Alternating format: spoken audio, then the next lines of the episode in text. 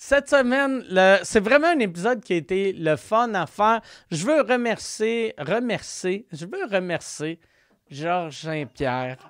Euh, ouais, c'est ça. Je veux remercier euh, GSP. C'est vraiment cool euh, qu'il accepte de faire mon podcast. Euh, si vous voulez euh, me voir en spectacle, allez sur micworld.ca. Je suis présentement en tournée avec mon one-man show noir.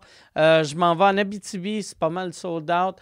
Côte-Nord, Gaspésie, il reste encore des billets. Et l'été prochain, je vais être le mois d'août complet, les vendredis, samedis à Gatineau. Ça, il reste des billets. Allez sur micworld.ca pour des billets. Bon podcast, tout le monde.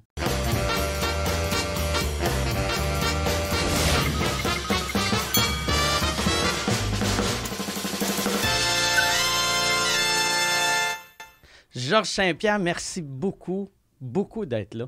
Un plaisir, merci de, de me recevoir.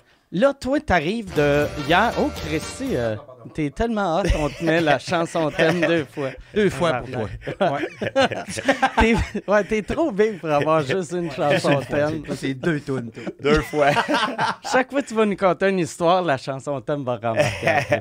Là, tu reviens de, de LA. Los Angeles, ouais. OK. Et puis ça, euh, moi, moi euh, t'as joué dans euh, euh, Captain America. Oui. Ça, c'est-tu le genre d'affaire que tu veux, tu sais, ton, ton, ta carrière à partir de maintenant, que tu t'enlignes plus vers euh, le cinéma? C'est-tu un, un de tes rêves ou un objectif? Ouais, c'est un, obje- un objectif parce que c'est certain que la vie d'un athlète, c'est euh, c'est limité. On Ouais, peut- ouais. Je ne pourrais pas me battre dans, dans une cage toute ma vie. Euh, Il y a quelque chose qui- qu'on peut jamais gagner contre, et c'est et c'est le temps. Il y, a, plusieurs athlètes qui ont fait l'erreur de, de défier le temps. Ouais, puis ouais. Ils sont retirés trop tard. Moi, je veux pas faire la même erreur. Puis euh, je prends le modèle, par exemple, comme plusieurs athlètes comme Le Rock, euh, Batista, c'est des, c'est des athlètes qui étaient dans la WWE. Euh, puis ils sont, ils sont comme ils ont comme changé, ils sont, sont transformés en. ils sont restés dans le entertaining business, mais ils sont devenus. Ils sont passés de athlète à acteur. Ouais, ouais. Alors, euh, c'est un peu le, le plan que je me fais pour euh, mon, mon après-carrière euh, de, d'athlète. Tu prends-tu, tu prends-tu des cours de, de, de théâtre ou de jeu ou de. J'ai des, des cours à chaque semaine que je prends avec euh, beaucoup de monde. Je mets beaucoup d'énergie là-dessus. J'ai déjà eu des, des petits rôles avant que j'avais fait, euh, mais je prenais pas ça au sérieux parce que j'étais concentré sur ma carrière de combattant. Ouais, ouais, ouais. Mais euh, euh, j'ai appris que dans, dans le cinéma, tout ce que tu fais, ça reste pour toujours. Alors, si tu fais des, des choses qui passent, qui te font paraître mal, mais ça va rester là tout- pour toujours. Donc, c'est important pour moi. Jusqu'à à partir de maintenant, tout ce que je vais faire, ça va être euh, vraiment, je vais, je vais bien m'appliquer. Puis je vais le Y a-tu une des affaires que t'as faites que, que t'as honte un peu en le regardant Euh, maintenant? ou- Il y, y a des rôles que j'ai fait que j'étais, j'aurais peut-être pas dû faire parce que je pensais pas à mon après-carrière. Euh, ouais. Je l'ai fait parce qu'il me payait énormément d'argent pour le temps que ça prenait, donc je l'ai fait pour l'argent. Euh, Captain America, je suis très heureux de, de ma performance. Euh, J'étais bien entouré, j'étais bien préparé. Euh, c'est aussi comment tu es entouré. Ouais, ouais, donc, ça m'a fait bien paraître. Mon rôle dans Captain America, c'est un petit rôle, mais ça a été très, très bien. Par contre, j'ai fait d'autres, d'autres, euh, d'autres petits rôles euh, dans un film. euh, j'ai fait avec Steven Seagal, j'ai fait avec Jean-Claude Van Damme. Je l'ai fait aussi par rapport à c'est mes idoles, des Ben idoles oui. de jeunesse. Mais mes, mes qualités d'acteur n'étaient pas vraiment...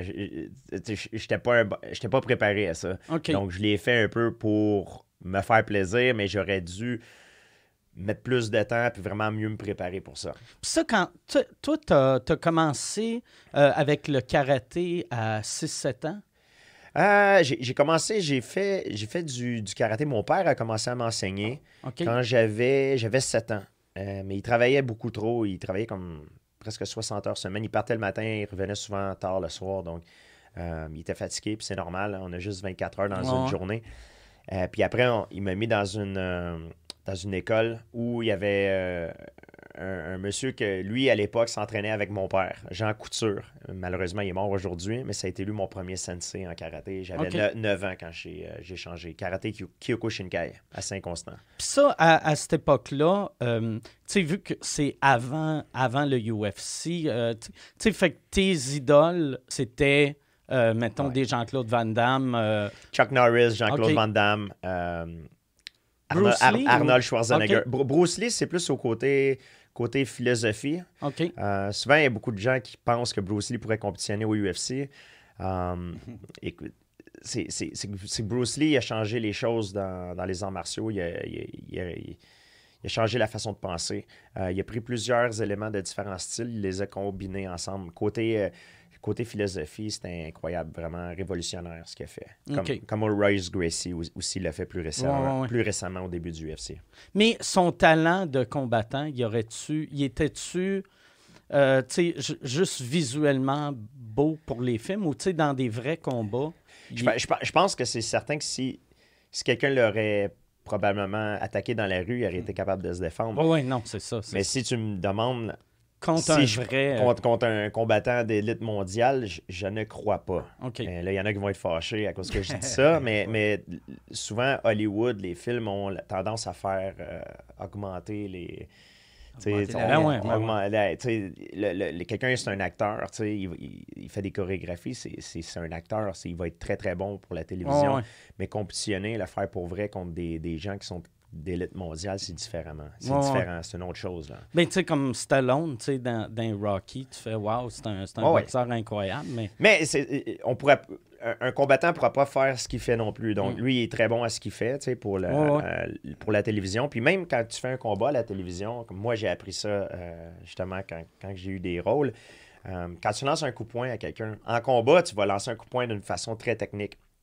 Mais à la télé, tu peux pas le faire de la même façon parce que ça paraît mal. Donc, tu dois tout faire plus, plus gros, plus. Tu dois amplifier, amplifier ton mouvement. Mais si tu fais ça dans un vrai combat, c'est comme si tu donnes un signe à ton ouais. adversaire que tu t'en vas le frapper avec un coup de poing. Donc, c'est pas une bonne chose à faire.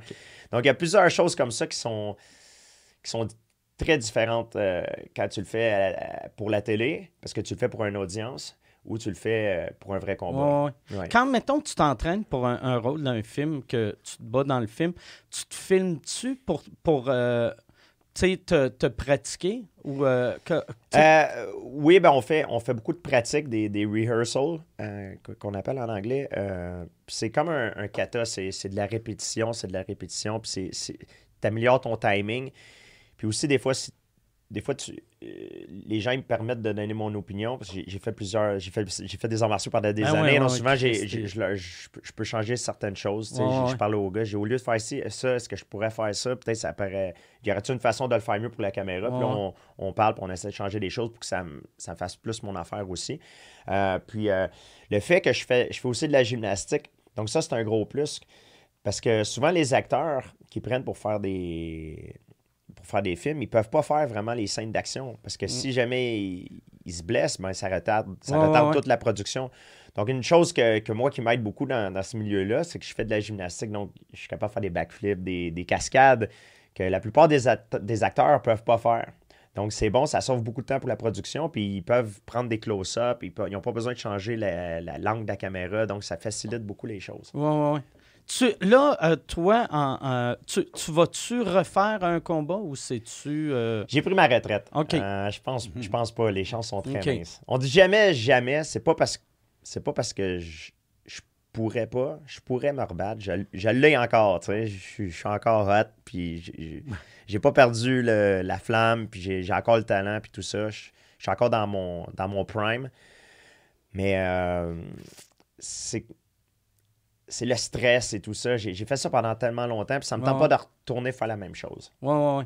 Ben, moi, j'étais, j'étais là, c'est ça, ton, tes deux derniers combats, j'étais là.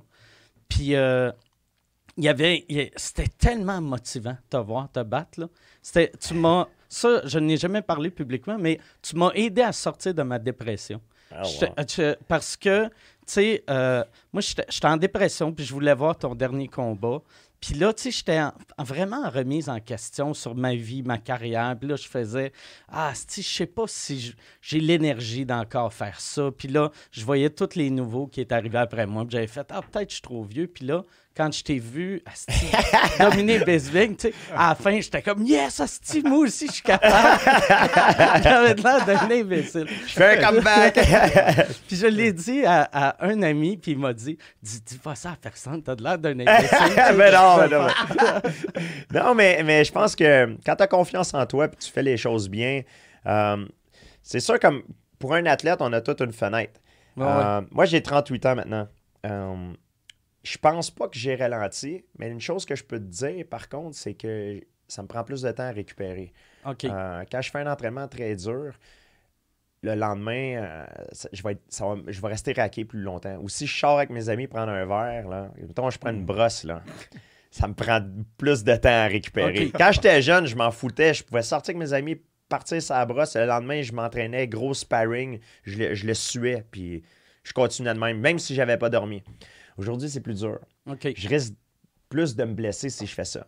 Par contre, d'un autre côté, c'est que j'ai plus de connaissances, j'ai plus de, de sagesse, je suis plus intelligent. Donc, c'est comme si ta con- les- la connaissance, le savoir dans, dans- dans le sport de combat, c'est une arme. C'est comme si tes connaissances augmentent, mais tes- ta, physica- tes- ton- ta phys- physicalité descend. Donc, le but, c'est d'être. au- Quand tu es au sommet, c'est quand que les deux Les se rejoignent. rencontrent, ouais, ouais. Donc là, je ne sais pas, je suis peut-être physiquement peut-être un petit peu plus en bas, mais, mais côté connaissance, je suis un peu plus haut. Mais bientôt, je vais atteindre le point que je ne pourrai pas revenir Ouais, en arrière. Puis ça, tu dois juste t'en rendre compte un coup que tu es dans le ring. Hein? C'est malheureux à dire, mais il faut apprendre à l'accepter. C'est extrêmement difficile de l'accepter. Puis des fois, j'essaie de pousser mon corps un petit peu trop fort encore. Comme si j'avais 25 ans, comme si j'avais 30 ans, puis j'ai 38 ans, puis je, je le vois la différence. Puis c'est dur à accepter, puis j'ai- je veux pas l'accepter. Puis euh, c'est vraiment difficile. Parce qu'on est habitué en, en tant qu'athlète, on a les- le rush d'adrénaline, Ouais. on, a, on a tellement d'émotions fortes que quand on arrête tout ça, c'est comme si on sent que notre vie est vide. Est vide. Ouais, on a plus de. On, on se sent, on se sent pas vivant. Mais il y a de quoi de fucked up aussi pour vous autres, c'est que, mettons, quand tu prends ta retraite, tu es encore crissement jeune, puis Ouais. pour avoir du succès comme toi, t'as et t'as eu, c'est que tu es tellement travaillant que tu peux pas aller du jour au lendemain à, sais, bon, qu'est-ce que tu fais aujourd'hui? Ah, je regarde la TV Ouais, pendant le- 14 heures. c'est sûr, c'est- comme même, même encore aujourd'hui, je m'entraîne au gym, puis souvent, j'étais avec des gens, je tourne avec les jeunes qui se préparent pour des combats, puis même eux, ils me le disent, ils me disent, hey, dis- dis-moi la vérité, tu, te bats- tu vas te rebattre bientôt, hein, Ouais, faut que parce, parce- parce que j'étais un encore en forme. Ouais. Puis je leur dis non, ils disent, ah, dis-moi les, je vais pas le dire à personne. Ben, tu sais, je, je, je, je l'ai encore, tu sais, j'ai encore le niveau de l'élite ouais, ben mondiale. C'est juste, c'est juste que le monde oublie que c'est pas juste un combat, c'est, c'est deux mois de stress, puis de, de, de, de conneries, puis de blablabla, puis de, de, de bullshit. Excusez le mot, mais de la bullshit, puis tout ça, Ouais, puis du stress. C'est beaucoup de sacrifices, puis ça me tente pas de, re- de retourner là-dedans. Ouais, si, si je le referais, il faudrait que ça soit quelque chose de vraiment spécial. Quelque chose que j'ai, quelque chose que, que j'ai jamais fait auparavant. C'est pour ça que je voulais me battre contre Khabib Nurmagomedov. Le gars, il est invaincu. Il a Ouais, un aura d'invincibilité. Ça peut paraître fou pour quelqu'un qui, qui fait un travail normal, mais pour un combattant, le but d'un combattant, c'est de battre quelqu'un qui est invincible. Quelqu'un qui a un aura d'invincibilité. Puis Khabib, c'était ça qui, qui amenait.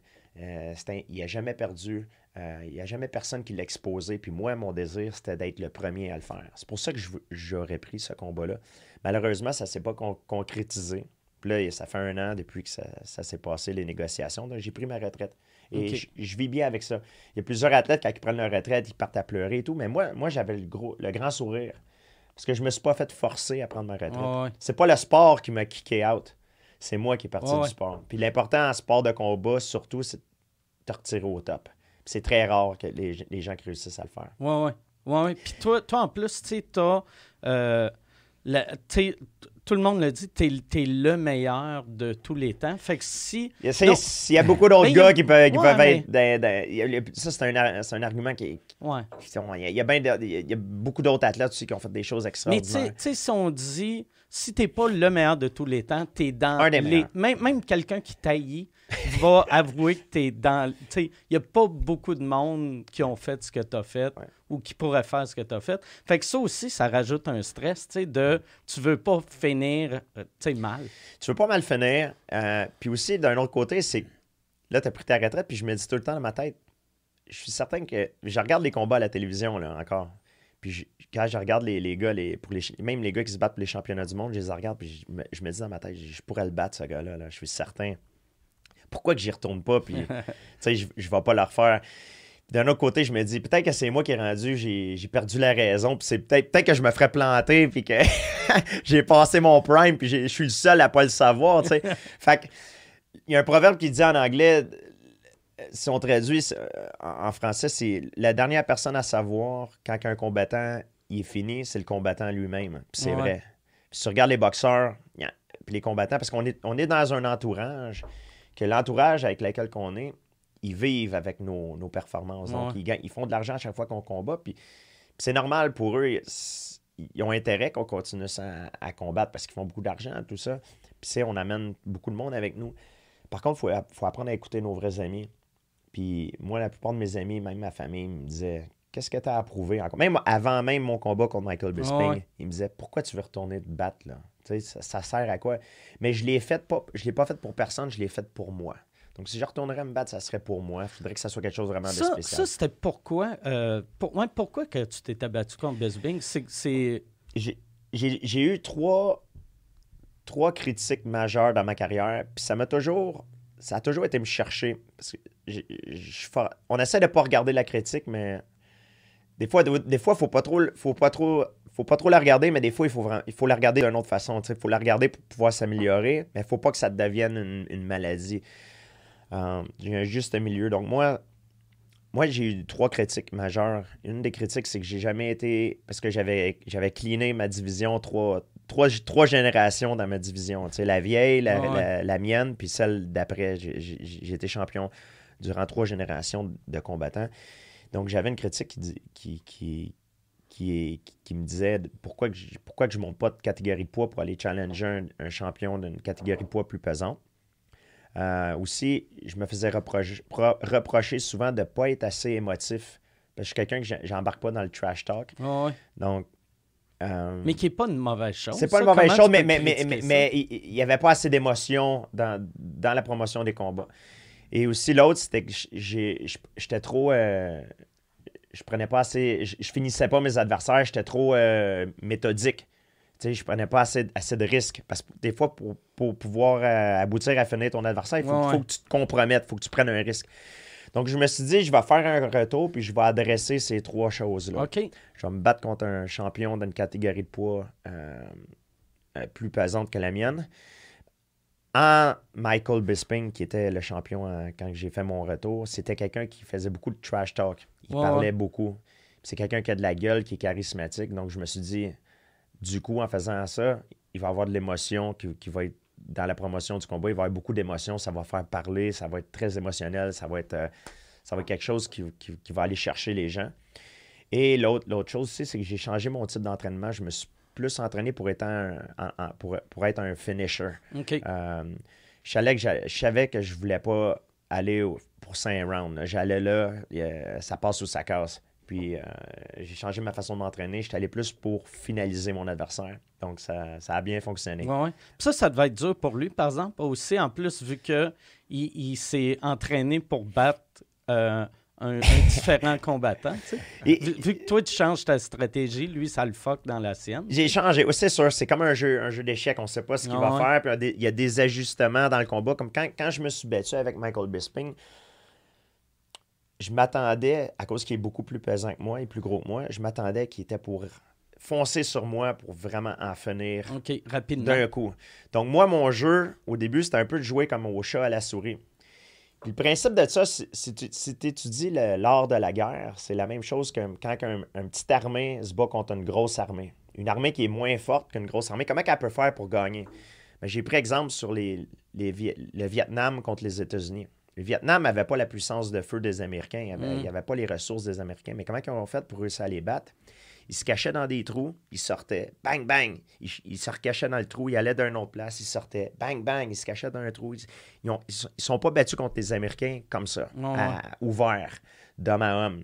Ils sont, ils sont déplacés, ils sont cachés. Ils ont joué un peu à, au ch- à la cachette, au chat, à la souris. C'est un peu la- ma stratégie que j'avais contre Michael Bisping parce que je savais qu'il était pour venir fort à moi. Donc, je voulais pas y faire face, aller force pour force euh, parce qu'il m'aurait battu comme ça. Donc, j'étais obligé de, de me servir de mon intelligence, d'être plus technique. Donc, je le frappais, j'utilisais beaucoup de mouvements, beaucoup de changements d'élévation, des takedowns, beaucoup de variétés. Et ce que ça faisait, c'est que je gagnais le premier round, ça l'a frustré. Mais au deuxième round, lui, il s'est ajusté. Là, au lieu d'être le, on appelle ça le hunter, de me chasser, de venir vers moi, il a, été le runner. Donc, il, a- il il- a arrêté de, il a- de- de- de foncer vers moi pour venir à moi, pour me frapper. Il, il a commencé à, à se sauver un peu. C'est ça le deuxième round, ça m'a un peu, ça m'a un peu surpris. Puis il a eu le meilleur, il a le meilleur sur moi avec le- au deuxième round. Il m'a même frappé avec une droite que les gens ne savent pas, mais j'ai peut-être eu une commotion durant le combat. OK. Ah ouais, j'ai j'ai eu une légère perte de mémoire. Ça m'a Wow. ça m'a ça m'a ébranlé. Euh, au troisième round, là, je me suis ajusté à son ajustement. Puis là, Freddy Roach, il me disait, quand tu es à l'intérieur, que tu rentres pour tes combinaisons, reviens avec ton crochet de gauche. Puis des fois, dans le combat, tu fais des choses. Faut pas que tu penses à ce que toi tu veux faire, faut que tu penses à ce qu'on te dit de faire. Faut que tu fasses confiance à tes entraîneurs parce qu'eux, ils voient les, ils ils ont une vision externe de ce qui se passe. Ouais, ouais. Donc, je, je me rappelle, je suis rentré dans un échange. J'ai j'ai passé dans le vide, il a passé dans le vide, puis je suis revenu avec un, un crochet de gauche par-dessus. Bang! Je l'ai pris direct sur, sur la mâchoire, puis il a tombé au sol. Quand il est tombé au sol, je savais que Michael Bisping, une de ses, façons, une de ses façons préférées de, de sortir du trouble quand il est en dessous, dans un combat, il est très bon pour se relever debout. Mais quand il se relève, il donne son dos. Donc, j'ai fait ce qu'on appelle un leg drag. J'ai- laissé, j'ai fait un piège. J'ai laissé, laissé la chance de se relever, mais en se relevant, il m'a donné son dos. Puis en me donnant son dos, j'ai pris un- une prise qu'on appelle le mataléon, qui est un étranglement. Puis c'est là que je l'ai endormi, comme ça. Donc, c'est des choses que j'ai beaucoup pratiquées à l'entraînement. Puis inconsciemment, dans le combat, ça se passe tellement vite, ben, tu, tu, tu fais, c'est comme un déjà-vu. Tu fais juste euh, refaire ce que tu as fait des centaines de fois à, à l'entraînement. Puis comment tu fais, mettons, que si- s'il faut que tu écoutes ton, euh, ce, que, ce que ton entraîneur t'a dit, dit, mais ton instinct t'a dit quelque chose d'autre, ça, ça vient-tu, avec le temps, ça vient plus facile, plus te dire, OK, je vais faire ça, même si mon feeling est de faire ça? C'est sûr. Non, mais des fois, on n'est pas toujours en accord. Des fois, même les coachs sont, sont pas en accord avec OK. Donc, c'est pour ça que c'est important d'avoir une bonne équipe, que quand tu t'en vas te battre, tout le monde est en accord. Tout le monde a un plan de match. Tout le monde sait d'une façon générale où est-ce qu'on s'en va. Puis si ça marche pas, ben, on a un plan B. Puis si on a- ça marche pas, on a un plan C. OK. C'est ça qui est arrivé dans le combat. C'est arrivé, plus- j'ai plusieurs autres exemples que je peux te donner. Euh, quand je me suis battu contre BJ Penn, le premier combat que j'ai eu contre BJ Penn, j'ai essayé de le battre de vitesse. Parce que normalement, je suis, je suis plus- je- je- je suis très athlétique, je suis plus, je suis plus rapide que mes, que mes adversaires. Mais contre BJ Penn, le premier round, quand le combat a commencé, j'ai mangé une volée le premier round parce que ma stratégie était pas bonne. OK. Je me suis, on s'est trompé, on a mal ana- analysé notre affaire. On- j'ai essayé de le battre de vitesse, puis il était plus rapide que moi. BJ Penn, on, a eu un- on, a eu- on avait un scientifique qui travaillait avec nous, qui mesurait les frames, les- le, le- le reaction time des combattants. Puis BJ Penn, c'est ce- c'est le combattant de l'UFC qui a eu le meilleur temps de réaction de l'histoire. Donc, quand j'étais contre BJ Penn, j'essayais d'aller en premier puis de le frapper, mais à chaque fois, il me voyait venir puis je, je passais dans le beurre. Ça marchait pas. Je le manquais. Donc, j'ai été obligé, dans le, dans le milieu du combat, de changer ma stratégie, de plus essayer d'aller en premier, de, le- de le prendre au corps à corps, de le battre avec la lutte. C'est ça qui est arrivé. C'est comme ça que j'ai gagné le combat. Puis la deuxième fois que je me suis battu contre BJ Penn, là, ça a été encore plus facile parce que là, j'avais l'expérience et puis on l'a étudié davantage. Et le gars qui travaille avec moi, lui, ce qu'il fait, c'est qu'il mesure les frames. Quand il mesure les temps de réaction, c'est qu'il mesure le temps que toi, quand tu lances ton coup de poing, puis il coupe les, les l'image en, en frame, comme clic, clic, clic, clic, comme des photos. Puis en, étudiant les frames, il peut savoir qui a le meilleur temps de réaction qu'un autre. Fait que BJ Penn, je savais qu'il avait le meilleur temps de réaction, beaucoup meilleur temps de réaction que moi, puis de, de tous les combattants à l'UFC. Par contre, on- il y a ce qu'on appelle le reset time. tu as le temps de réaction, puis tu as le reset time. Reset time, c'est un peu comme le- l'endurance au niveau neurologique. C'est que si, je si, si tu mets ta main sur la table, puis je te dis, quand je vais venir te frapper, enlève ta main. OK. Vas-y, on va le faire. OK. C'est ça. Ah. C'est ça. Là, tu vois, si, si- si ton- si ton temps de réaction est plus vite que moi, tu as vu, je suis pas capable de te toucher. Par contre, là, regarde, si ton reset time est faible, fais-le encore, OK, maintenant? Tu veux? Là, je te, te feinte. Ah. Si- là, là, si je te feinte puis tu réagis, Ah tu vas devenir fatigué Ah parce que ton muscle, ton cerveau, c'est comme un muscle. Ah ouais. BJ Penn, son, reset, son temps de réaction est très, très bon. Son reset time, il est pas aussi bon. OK. Fait que mon, Fait que si tu fais semblant de le si je le feinte, il, réagit, il réagit, mais il, dev- il se fatigue. Fait en, en se fatiguant, son endurance au niveau cérébral, son temps de réaction, il baisse. Fait que c'est comme ça que j'ai fait pour le battre. Je voulais plus aller premier sur lui. Je voulais le feinter pour qu'il réagisse, qu'il se fatigue au niveau de son temps de réaction. Puis après ça, je l'ai battu. C'est pour ça que mon deuxième combat contre BJ Penn a semblé beaucoup plus facile pour moi que le premier. Je me suis ajusté. Ouais, ouais. Donc, il y, a, bou- mais il y a beaucoup de choses aussi comme on a un peu des armes secrètes. Hein. C'est comme la guerre, tu as, des- t'as des armes secrètes, comme la bombe atomique. Les Américains ne voulaient pas le montrer. on a- Mais c'est un peu sa même affaire. Lors de la guerre, le combat, euh, tous les athlètes ont des, des armes secrètes. Nous, on avait un gars qui checkait les temps de réaction. Donc, on savait ça. On savait comment qu'on pouvait battre certaines personnes. euh. Ça, y a-tu, euh, dans la, la plupart des, des équipes, y a, y a, y a-tu Oh. un gars qui fait ça? Je- Ils ont tous ils ont tous des trucs semblables. Il y en a même qui ont des, qui ont ils ont des scientifiques avec eux autres. euh, ils prennent des, des, des performance enhancing drugs. tu y en- chaque équipe, tout le monde a leur petit truc. tu sais. Euh, T'as des trucs que c'est triché, il y en a d'autres que c'est pas triché, mais tu sais. c'est- moi, moi, moi, je trouve pas que c'est triché, c'est des connaissances. Mais, mais c'est sûr que si tu t'injectes des produits dans le corps, ça, c'est, ça, c'est triché. Je suis pas d'accord Ah ouais. avec ça. Mais ça, c'est des trucs, c'est des connaissances. Souvent, on, on- on pense que, que les. euh, On se demande tout le temps est-ce que les athlètes d'aujourd'hui sont meilleurs que les athlètes d'avant? Je pense pas que les athlètes sont meilleurs. Je pense qu'on a la technologie qui fait qu'en sorte qu'on a des meilleurs résultats. Parce qu'en sport de combat, on ne peut pas mesurer. Mais par contre, si tu prends un, un 100 mètres ou un, un- un Olympic lifting, Ouais, ouais. on a un résultat. Donc, on peut savoir le résultat. On sait qu'aujourd'hui, les, les gars lèvent beaucoup plus pesant qu'avant. Euh, le 100 mètres, euh, Usain Bolt, il, côté 100 mètres, il, Ah ouais. il est meilleur. Son temps, c'est le record du monde. Ça n'a jamais été fait Mhm. auparavant. Mais par contre, ils ont fait l'expérience. Puis j'ai j'ai regardé ça quand j'étais dans l'avion. Ils ont pris euh, André Degrasse contre Jesse Owen. Mais ils ont donné le même équipement à André Degrasse que Jesse Owen avait. Il n'y avait pas de bloc de départ. Il y avait les, les souliers pareils. Il, avait- il- il coursait sur une surface différente. Et quand ils ont fait la course, euh, Jesse Owen a gagné. Ils ont comparé les deux. Jesse Owen a gagné presque euh, quasiment, je pense, que c'est 40 40 centièmes de seconde. C'est sûr qu'André Degrasse n'était pas dans son, dans son pic. Ouais, ouais, Puis ouais. quand Jesse Owen a fait ce temps-là, il était, je pense que c'était aux, aux Jeux olympiques de Berlin. Donc, c'était le record du monde de l'époque. Mais c'est juste pour dire que je pense pas que les athlètes sont meilleurs. Je pense que c'est la technologie qui devient meilleure et qui aide la performance. Ça fait une énorme différence. Ouais, ouais. Puis aussi, je pense, euh, tu sais, euh, il y a beaucoup de mental aussi là-dedans. Tu sais, comme dans le 100 mètres, moi, quand j'étais petit, euh, je me rappelle le premier qui a couru en bas de 10 secondes. Que, Ouais. on, on- faisait, voyons, ça se peut pas courir en bas de 10 secondes. Mais un coup qu'il y en a eu un, après, tout le monde court en bas de C'est 10 vrai. secondes. Puis c'est comme le, le 1000, c'est-tu le, le 1000? C'est 4 minutes?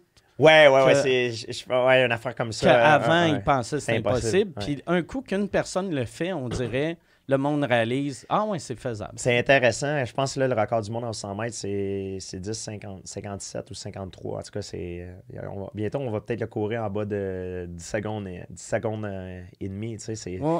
Ah non, euh, ben, le 100 mètres, c'est. euh, même euh, Ben Johnson, il avait couru 9,8. Ah non, pardon, c'est Ouais, je veux dire 9 secondes et demie. Ouais, ouais, Ouais, ouais, 9, 9 secondes et demie, mais c'est c'est quand même exceptionnel. C'est sûr qu'on va toujours descendre le temps, mais à un moment donné, on, on va être obligé de compter les millièmes de seconde. Ouais. Ouais, là. Parce que ça, ça va devenir. On va, on, va, on va baisser, mais c'est impossible de courir le 100 mètres en une seconde. là. Tu sais, à un Ben, moment donné. Il y a des limites. Là. Toi, toi, mettons, quand t'es pas. Tu sais, comme là, tu sais, tu- tu tu t'entraînes comme si. euh, euh, tu étais encore un combattant. Y a-tu. euh, quand, quand tu t'entraînes pas, c'est quoi tes journées? C'est quoi que t'aimes faire? Ah, je m'entraîne presque chaque jour. Par contre, il y, a- il y a plusieurs choses comme euh, quand j'étais à New York, euh, je suis allé au musée d'histoire naturelle, je suis allé voir les, les dinosaures, les, les, les, les- mammifères qui sont éteints. J'ai- J'aime beaucoup la paléontologie, c'est une de mes passions. Quand j'avais une pause euh, d'entraînement, euh, après mon combat contre Johnny Hendrix, euh, j'ai voyagé le monde. Je suis allé voir, sur- euh, je suis allé sur des sites euh, euh, Archéologique. archéologique, Ah, de- ouais? de, de paléontologie, ouais. Je suis allé, je suis allé voir ça, les, euh, aider les gens à, à déterrer les, les ossements, les fossiles, tout ça. Je suis allé voir des sites, il y avait des œufs de dinosaures là, OK. fo- fossilisés. C'était vraiment c'était ex- ex- exceptionnel. C'est dans quel pays que. Euh, je, suis allé, je suis allé aux États-Unis, au Dakota. Je suis allé aussi euh, euh, dans le sud des États-Unis, puis il y a aussi un autre endroit en Argentine, Patagonia. Patagonia, c'est un endroit au monde où ce qu'il y avait, il y a environ 100 millions d'années, les plus gros, les plus gros animaux que- qui ont vécu sur la planète Terre. C'est- les, on appelle ça les titanosaures, c'est des dinosaures avec les longs coups, OK. des sauropodes. Ouais. Puis eux, ils ont vécu en, en Argentine, en, Amérique du Sud, euh, il y a environ 90 à 110 millions d'années. C'était des bêtes énormes. Puis de voir ça, euh, tu vois les ossements, puis tout, tu vois les, les- les traces de pas, puis tout ça, les, les, les os, les, les, les, les œufs, puis tout ça, c'est absolument incroyable. Tu dis que ça l'a vécu, là, c'est malade. OK. Ah, c'est- ça, euh, puis, euh, euh, On a, on a même pris, quand je- quand j'étais au Dakota, on, a, on est allé voir des, euh, des fossiles, des os fossilisés de tyrannosaures. Puis après ça, je suis allé dans les Everglades au, en Floride. Puis on a pris un, un alligator. On, l'a- on- on l'a sorti de- du marécage. Puis on, on l'a- on l'a- on l'a pris pour tester sa force euh, de, de morsure. On avait un instrument pour mesurer sa force. OK. Puis pour- ça nous a donné une idée euh, comparativement avec un, un tyrannosaure, euh, puis tout ça, pour avoir un, un- des data. C'était vraiment, vraiment intéressant. Le tyrannosaure, c'était probablement l'animal que, de l'histoire de tous les animaux terrestres qui avait la morsure la plus, la plus puissante. Ah, ouais. Il y avait aussi les, euh, le sens de l'odorat le plus développé. Ça veut dire qu'il pouvait même chasser sans même voir. Même s'il était aveugle, il pouvait, il pouvait marcher dans, un, dans une pièce. Ah, ça, c'est Mike Ward. Ah, Mike Ward, il est ici. Même s'il est caché en dessous de la table, je vais aller le chercher à cause de son odorat. L'odorat est extrêmement développé. Donc, c'est. Ça, Ticu, t'étais-tu euh, obsédé par euh, les dinosaures? ouais. J'ai toujours été passionné. J'étais passionné à- par les monstres. Je dessinais toujours des monstres. Puis, qu'est-ce qui ressemble le plus à un monstre? Ben, c'est un dinosaure. Ouais, ouais. Donc, euh, j'ai toujours li- lu là-dessus. Puis, souvent, je suis des cours par correspondance aussi. OK. Je, suis un, grand fan. À chaque fois qu'il y a une nouvelle découverte, j'ai un- j'ai une application que je, suis- avec euh, un, un des paléontologistes en Alberta. c'est- J'ai l'information qui est directement dans mon, dans mon email. Donc, je peux, je peux savoir qu'est-ce qui, qu'est-ce qui- les dernières découvertes dans le monde de la paléontologie, qu'est-ce qui est arrivé, tout ça. Ouais. C'est c'est Ah, fascin- fascinant pour moi. Ça, ça. Mais quand, quand à l'époque que tu te battais, t'avais quasiment Non, non, pas le temps pour J'ai ça? toujours, j'ai toujours été passionné là-dessus. J'ai toujours lu là-dessus. J'ai- Moi, je suis pas quelqu'un qui lit. Je lis pas des romans, des trucs comme ça. Quand je vais lire des, des, euh, des papiers scientifiques comme des sur la, la paléontologie, euh, les dernières découvertes, ces trucs-là, ça, c'est ce qui me passionne le plus. OK. Ouais. Des trucs aussi sur la- l'anthropologie et euh, tout, ce- tout ce qui est arrivé dans le passé, c'est vraiment pour moi, c'est fascinant. tu. C'est-tu quelque chose, je tu penses, que t'aurais euh, fait comme carrière si t'avais pas le, le, le talent et le. C'est intéressant parce que la- l'affaire pour être un bon paléontologue, il faut, faut que tu ailles sur le terrain puis il faut que tu sois très patient. C'est pas des qualités que je possède. J'aime avoir les connaissances, mais le temps d'aller les chercher puis d'être sur le terrain puis tu, tu, tu, tu, tu, avec une brosse, Ok. là, c'est pas trop mon fort. OK. Peut-être j'aurais pu travailler dans, dans ce domaine-là, mais sans, sans, sans être sur le terrain. Ouais. OK. Il, y a, il y a un musée à Montréal, c'est le Red, Red Pat Museum. Euh, le professeur Larson, il est là. C'est quelqu'un. C'est-tu euh, dans le coin de McGill, ça? Ouais, ouais. McGill, McGill, Red Pat. Museum. Je suis allé là quelques fois. Euh, puis, euh, ouais, on- il y a le, le professeur Larson, il est là. Euh, Le monde doit pogner de quoi, tu sais, quand ils voient. Ils Ouais, il font... trouve ça bizarre Hey, un peu. tu sais, c'est des scientifiques, puis ils Ouais. font comment ça que GSP connaît ça? Non, mais, mais, mais le, le- il y a le. Comme à Los Angeles, je reviens de Los Angeles. Los Angeles, j'étais au euh, euh, musée. Il y a un musée où c'est un, un tar, tar Pit Museum. Tu sais, il y a un- il y a un- c'est comme un sable mouvant. Puis ça fait des, des milliers d'années que ça existe. Puis on s'aperçoit que. il y a eu plusieurs ères dans, dans l'existence depuis que la Terre existe. Puis tu as eu le, le Miocène, le Pl- Pléistocène. Puis à chaque millier d'années, tu as différentes espèces d'animaux qui sont ramassés dans ce sable mouvement-là. Parce que même si tu tombes dedans, tu peux pas. Si tu essaies de tirer ta jambe, c'est tellement fort que ça, ça te fait renfoncer encore Ouais, ouais. plus. Fait qu'il y a un humain qui, qui s'est fait prendre dedans, qui est mort, mais il y en a juste un. Mais il y a tellement de- de- d'espèces comme des mammouths, des Colombian mammouths, des saber-tooth cats, des, des tigres à dents de sabre, euh, des, euh, tous les animaux, des, des- des giant sloths, des animaux préhistoriques qui ont été pris là-dedans. Parce que souvent, tu as un animal qui est pris là-dedans, donc ça l'attire le prédateur. Ouais, donc, ouais. tu as toute la, la chaîne alimentaire au Ouais. complet qui se ramasse là-dedans. C'est exceptionnel. C'est- c'est une trappe à mort. Ouais, ouais. Mais ça nous permet de, de connaître euh, les, tous les animaux qui, qui vivaient, qui vivaient à l'époque, dans le passé. C'est vraiment, vraiment exceptionnel. Donc, je suis allé voir ça. C'est c'est vraiment cool parce qu'à chaque année, ils ont différents, dif- différents trucs. Donc, euh, c'est le fun. Je, je m'update à chaque fois. Ça, on dirait, moi, quand j'étais petit, tu sais, dans, euh, l'île de Gilligan, puis tout ça, puis dans les films, il y a eu une mode dans les années 80 qui avait souvent du sable mouvant. Oui, c'est vrai. Que, Ouais, dans les Mario oui. Bros, puis Ouais. tu joues aux, aux jeux vidéo. télé, Ouais, c'est à vrai. télé, que moi, quand j'étais petit, j'étais comme, Ouais. si jamais je vais, je sors du Québec, il va falloir que je fasse attention. ouais. je pensais que ça allait devenir un vrai, Mais vrai ça, ça existe pour vrai. C'est si tu si tu piles dedans, c'est parce que je pense que la, la façon que ça la façon que ça se passe, c'est que c'est les animaux ils pensent que c'est de l'eau ou quelque chose. Il y a de l'eau, il y a de l'eau qui se ramasse en surface, fait que tu vas là pour boire, puis ils se ramassent, ils sont, poignés, sont euh, poignés là-dedans. Puis plus que tu bouges, Plus si tu essaies de, de sortir, sorti- oui, parce que la, la sucction te, te fait renfoncer, puis à un moment donné, tu renfonces, tu renfonces, puis ça attire d'autres animaux qui voient que t'es es poigné, fait qu'ils veulent, ils veulent te manger. Toute la chaîne alimentaire est, là-dedans, fait que c'est... C'est vraiment c'est une trappe à, c'est une trappe à mort, tu sais, c'est Ben oui, c'est- c'est solide, terrible, mais, mais Ouais. c'est au point de vue scientifique, c'est exceptionnel les, les- les connaissances qu'ils peuvent acquérir à cause de ça, Ben c'est- oui. c'est incroyable. As, puis à Los Angeles, t'en as une, t'en as d'autres en, en Sibérie aussi, mais t'en as pas beaucoup à travers le monde. Mais la- celle qui est à Los Angeles, là, t'es en plein milieu de, de la ville de Los Angeles. Euh, c'est une des plus populaires au monde.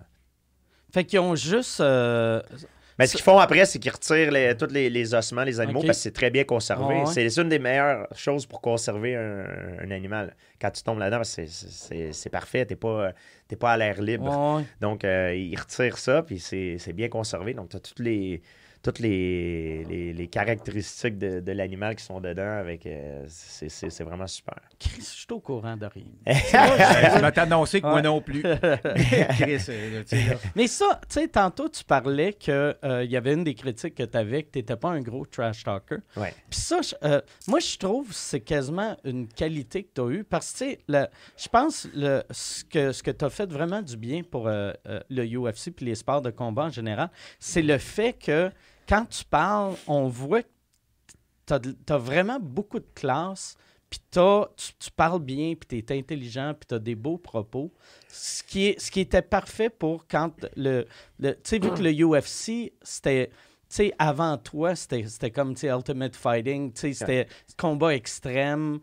Fait qu'on avait l'image qu'un combattant, ça allait être une brute. Un, bu- un bully. Un, Ouais, c'est ça. Un gars qui fait de l'intimidation. Mais, mais chacun a un- chaque personne a un style différent.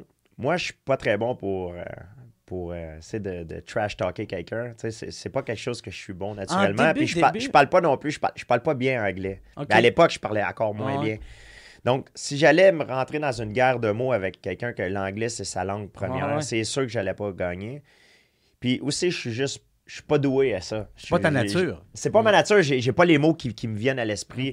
Euh, donc, je laissais parler mes points. Puis je pense que les gens. Je vendais beaucoup, de- beaucoup de pay-per-view euh, et, de télé à la carte parce que je restais authentique à moi-même. Euh, je pense que si tu restes aut- authentique à toi-même, les gens peuvent se reconnaître à travers toi. Parce que tu, tu joues pas une game, tu es, authentique.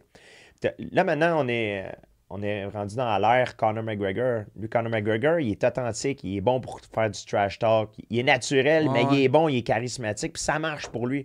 Mais là, tout le monde voit ça, tout le monde veut, veut le vendre des, des, des télés à la carte, fait que tout le monde essaie de faire comme lui. Mais ça marche pas parce qu'ils sont pas authentiques eux-mêmes. Ouais. Reste toi-même, reste authentique, puis les gens vont t'aimer, tu sais, c'est- c'est comme ça, tu sais. Il y en a qui ont des personnalités peut-être plus attach- attachantes que d'autres, mais si tu essaies de jouer une game, ça va pas fonctionner. Tu sais, tes premiers, mettons, tes premiers, premiers combats, euh, euh, tu- avant de savoir que tu n'étais pas, pas bon dans le trash talk, tu l'avais-tu essayé, tu sais, mettons, euh, tu sais, quand tu étais Ouais. le jeune, jeune, jeune GSP? Ben moi, quand j'étais jeune, j'étais victime d'intimidation. Ouais, ouais. Fait que j'étais de l'autre côté. Moi, j'étais celui qui se faisait trash talker. J'étais pas celui qui trash talkait. J'ai jamais été bon pour ça. C'est pas, pas parce que j'ai des idées noires qui me passent pas par la tête des fois. Là. J'ai, un- côté sombre dans ma tête aussi. Des fois, des choses que je peux pas dire en public. mais, tu sais, je veux dire, euh, si je je rentre dans une guerre de mots, là, je suis vraiment pas bon. Puis j'ai des amis qu'au contraire, eux, ils sont, sont très, très forts. Fait qu'ils me disent tout le temps, ils me disent Hey, euh, tu, tu devrais aller à la conférence de presse avec moi, puis je vais te feeder les, les- les informations, qu'est-ce que tu pourrais dire? Ben, ils sont vraiment bons, mais moi, je suis nul, complètement Ouais. nul avec ça. Ça, c'est de. Tu sais, euh, ton. euh, ouais, tu serais, ça serait comme un Cyra- Cyrano de Bergerac, Ouais. mais de, de combat. Mais tu, tu devrais m'aider. Toi, t'es t'es humoriste. Tu Ouais, ça. vous autres, vous êtes vite à trouver des. faire rire. moi, je suis bon dans le trap. Par- Parce que moi, c'est drôle. Tu sais, moi, euh, tu sais, quand j'étais petit, je me faisais intimider. Puis j'ai découvert euh, que j'étais vite avec les mots pour insulter le monde grâce à ça. Tu pourrais m'en donner un peu. Ouais. Mais toi, toi quand euh, tu tu te faisais intimider petit cul, c'est là que ton père t'a appris le karaté au début Ah. ou t'en faisais déjà un peu avant? J'en fais déjà- faisais déjà un peu, mais c'est le. C'est les arts martiaux qui m'ont aidé à, à m'en sortir.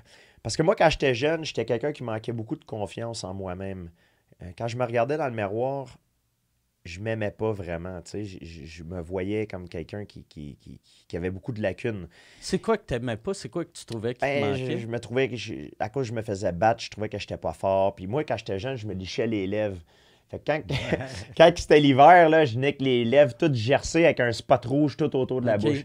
Puis mon nom, c'est Georges. Le monde, il m'appelait pas Georges. Je disais, hey, gorge, gorge. Fait que tout le monde me niaisait. Puis à, mon, à l'école où j'allais, il y avait des. euh, on appelait ça des TGA, troubles graves d'appren- d'apprentissage. C'était des jeunes qui re- redoublaient, redoublaient leur année plusieurs fois. Fait qu'eux, ce qu'ils faisaient, ils se, mettaient- ils se ramassaient dans un programme spécial, puis ils, ils les envoyaient euh, à notre école. OK. Puis c'est pas. C'est pas que l'environnement où j'ai grandi, c'était pas un, un mauvais, un, un mauvais environnement, c'était en campagne, tu sais. C'était pas un quartier dur, loin de là, mais, mais il y avait beaucoup de jeunes qui étaient à notre école qui faisaient partie de ce programme spécial-là. Puis eux, ils intimidaient les jeunes qui étaient. Quand t'es jeune, puis t'as trois ans, t'as trois ans de différence avec un Ouais, autre, ça ouais, fait une grosse différence. Ah ouais. C'est pas comme quand t'as 25 puis Ah ouais. l'autre a 28 ans Ah ou ouais. 30, 33. Quand t'as comme 9 Neuf ans, puis 9 puis l'autre il y a- là. il y, a 12 ans, Ah là, ça a une méchante différence Ah parce que le jeune il est rendu un ado, toi t'es encore un kid. Puis moi j'étais très j'étais quand même bon dans les sports, j'ai tout le temps été un bon sportif. Puis la plupart de mes amis c'était des, int- des intellectuels. Que j'étais pas populaire. Mes amis à qui je me tenais, c'était pas des, des du monde populaire non plus. C'était pas des, du monde cool, tu sais, que les filles nous regardaient pas. On, avait, on, entre nous autres, on était un peu des, des, des, intel- des intellectuels. Moi, j'étais bon dans les sports, puis souvent que ça rendait les, les plus vieux jaloux, tu sais. Fait qu'ils ils m'insultaient, tout ça. Puis même souvent, que, à un point que j'étais dans la classe, puis au lieu de me concentrer à, à ce que le professeur est en train d'expliquer sur le tableau, j'essayais de trouver. Je, me- je pensais à comment j'étais pour faire pour sortir de l'école, prendre mes livres dans mon casier, puis me rendre à l'autobus sans me faire casser la gueule. Fait que j'étais pas concentré, ma tête était pas à la bonne place. Puis je, je me suis fait battre souvent comme ça à l'école. Euh, malheureusement, c'est une réalité qu'il y a beaucoup de jeunes qui ont, qui ont, ils ont vécu. Par plusieurs de, de cette gang-là ou tout le temps le Ah, même? souvent, ou, souvent, souvent. Il y, il y a beaucoup de monde. Puis moi, j'étais quelqu'un de très fier. Fait que quand tu m'insultais et tout ça, ben, des fois, je disais rien, mais des fois, ça explosait puis je te, je- je te répondais, tu sais. Peut-être que des fois, je devrais pas répondre. j'a- J'aurais pas dû répondre, mais tu sais, c'était plus fort que moi. Ça, ça allait me chercher. Je me sentais humilié puis je répondais. Puis, je me souviens une fois, euh, j'étais avec un de mes amis, puis euh, on prenait nos. C'était l'hiver, il faisait très froid. On prenait nos, euh, nos manteaux, nos livres, puis on marchait pour aller à l'autobus. J'étais avec lui, puis on passe à côté d'un mur, puis il y avait, il y avait trois gars qui étaient là, puis là, on- en passant à côté d'eux autres, on entend. Ah, man. Là, je, je continue de marcher avec mon ami. Puis on, on sait les deux que ce qui vient d'arriver. Il vient de nous cracher dessus, là. tu sais. On le sait. Mais là, tu sais, quand je te dis, moi, j'étais un gars qui est fier. Puis ça allait me chercher. Puis j'étais écœuré de me faire intimider. Puis là, je, je- je dis à mon ami, j'ai écoute, j'ai. Regarde, ils m'ont-tu craché dans le dos? Et il me dit, non, non, non, ils m'ont pas craché dans le dos. Parce qu'il savait comment moi j'étais. J'étais un peu une tête forte. sais. J'étais pas un conformiste. Puis là, je la regarde, j'ai. Non, ils m'ont pas craché, mais toi, ils t'ont craché dessus. Là, j'en- j'enlève mon manteau en plein hiver. J'ai fuck, ils m'ont craché, ils craché dessus. Là, j'ai écoute bien, là, je t'ai écœuré. On retourne les deux, on fait semblant qu'on a oublié nos livres. Là, je dis, tu vas frapper le plus petit, moi je frappe l'autre à côté, puis celui du milieu, on le pogne à deux. Non, t'es un malade, oublie ça, je fais pas ça, je m'en vais chez nous. Il est allé dans l'autobus. Fait que moi, je me retrouve tout seul. J'ai dit, tu sais quoi, de la merde. Je vais tout seul. Là, je prends mon. Go. je prends mon sac à dos, je fais une. je- J'enroule mon sac à dos autour de ma main, tu sais, pour me servir de ça comme une matraque, tu sais, pour frapper plus fort, tu sais, avec des livres dedans. Là, je fais semblant comme. Je regarde pas, je, je m'approche des gars, je fais semblant que j'ai comme oublié quelque chose dans mon casier, tu sais, que je suis en retard. Fait que le premier qui est là, ils ont comme vu qu'il y avait de quoi dans mes yeux qui était bizarre. Fait que quand je suis venu pour le soigner, je l'ai manqué, tu sais. J'ai passé comme. Je je l'ai mal poigné, comme poigné sur l'épaule, mais ils ont comme resté surpris. Après ça, j'ai commencé à frapper dans les trois. Mais ils étaient plus forts que moi. Fait qu'ils m'ont, ils m'ont mis au sol, ils m'ont frappé. Puis là, j'ai mangé une autre volée. Mais le fait que je réponde et que je me Ah tienne ouais. debout, ces trois gars-là, ils m'ont jamais. Ils, ont- ils m'ont plus jamais écœuré après. Ah Parce ouais. qu'ils se sont dit, ce gars-là, c'est un fou. Ils ont- c'est pas une, une proie facile. Ah ouais. Puis quand j'ai commencé à faire du karaté, j'aimerais ça te dire que la façon que j'ai combattu l'intimidation, c'est que à cause du karaté, j'ai pu me défendre, puis pif, paf, j'ai cassé la gueule à tout le monde. Mais c'est pas de même que ça s'est passé. Moi, quand j'étais jeune, comme je te dis, je manquais de confiance en moi. Je regardais par terre quand je marchais. Quand je serrais la main à quelqu'un, je regardais même pas dans les yeux, j'étais comme ça, tu sais. Je parlais à quelqu'un, je parlais, puis je, je manquais de confiance, je regardais pas dans les yeux, je, je parlais un peu. euh, tu voyais que je manquais de confiance. Les arts martiaux, qu'est-ce que ça a fait? Ça l'a- ça m'a appris à me tenir droit. Parce que quand j'ai commencé à faire du karaté, la personne au monde que j'avais le plus peur au monde, c'était mon sensei puis mon père. C'était les deux personnes que j'avais le plus peur. Fait que quand il me disait tiens-toi droit, je me tenais droit parce que j'avais peur, tu sais. Fait que ça l'a appris à me, à me tenir droit. Quand je, quand je suis à la main à quelqu'un, je, je la regarde dans Ah ouais. les yeux, puis une poignée ferme. Quand je parle à quelqu'un, je parle avec autorité, puis c'est comme ça, tu sais. Mais je me tiens droit, je regarde devant moi. Puis juste le fait que, que je change ces petites choses-là, que j'ai appris avec les arts martiaux, ça a changé ma, ma façon d'agir avec le monde. Et je pense que les, ceux qui font l'intimidation, c'est comme les prédateurs dans la nature. Un prédateur va toujours s'en prendre à, à l'animal qui est le plus faible. faible, Ouais, ouais. le plus faible ou celui qui est blessé. Ah ouais. Un lion, quand il chasse des, des zèbres, il va pas aller pour le mâle dominant. Ils vont, ils vont aller chercher, par exemple, le, le bébé ou celui qui est blessé. C'est normal, ça, ça, ça, ça, ça permet à la nature de. de, ça enlève ceux qui sont blessés puis ça garde les plus forts. C'est Sélection naturelle. Exactement. Ah c'est ouais. la- Mais c'est comme ça aussi dans la nature, dans, dans- la société. Ceux qui font de l'intimidation, ils vont pas aller, euh, ils vont pas aller écœurer celui qui, qui est fort. là. Ils vont, ils vont s'en prendre à celui qui manque de confiance, celui qui est une proie facile. Mm. Donc, les arts martiaux m'ont permis de, de changer la perception que j'avais de moi-même dans le, miroir, dans le miroir. Je voulais changer mon environnement, mais ce que je- ce que je- ce que j'oubliais de faire, c'est de me changer moi-même de l'intérieur vers l'extérieur. C'est en faisant ça que j'ai réussi à me débarrasser de l'intimidation. J'aimerais ça te dire que c'est Ouais, un, un scénario différent, que je suis arrivé, puis j'ai appris à me défendre, puis j'ai cassé la gueule à tout le monde. Ça serait, Mais beaucoup ça- plus ça serait beaucoup plus fun à raconter, puis ça serait un, un- un- scénario de film vraiment Ouais. intéressant, mais ça s'est pas passé comme ça. Mais c'est plus impressionnant ça parce que c'est. c'est, euh, en plus, mettons, pour un jeune qui écoute, c'est. c'est, euh, si tu réalises, OK, je- euh, un coup que je vais avoir la confiance, je ne serai pas nécessairement obligé de me ça. battre. C'est ça. Puis, puis la confiance, c'est un. Souvent, c'est un état d'esprit. C'est c'est pas. euh, c'est un choix. C'est un choix que tu fais. C'est pas. Je veux dire, c'est pas un état d'esprit. Euh, tu peux faire à semblant d'avoir confiance. C'est sûr que si tu as un. Je fais une analogie. Si tu as un examen à l'école, puis tu n'as pas étudié, c'est sûr que tu vas avoir peur, puis tu n'auras pas confiance. Ouais. Par contre, as un examen à l'école puis tu as étudié fort, tu as, vraiment mis du travail pour étudier, tu sais que tu es prêt. Tu vas peut-être avoir peur, mais tu peux avoir confiance. Donc, moi, en faisant du karaté, je savais me défendre. J'ai appris comment me défendre.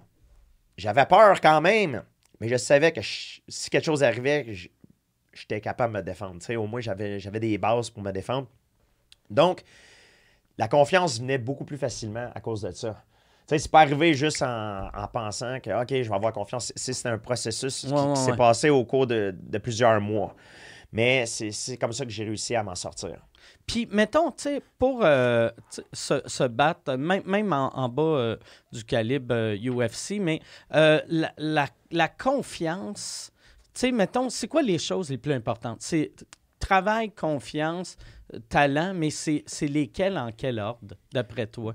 Pour, pour être un combattant. euh, Pour, pour devenir, mettons, niveau comme toi. Tu sais, je veux pas dire, tu sais, faire euh, monter, monter dans l'octogone, perdre. Ça, je serais capable de perdre, là.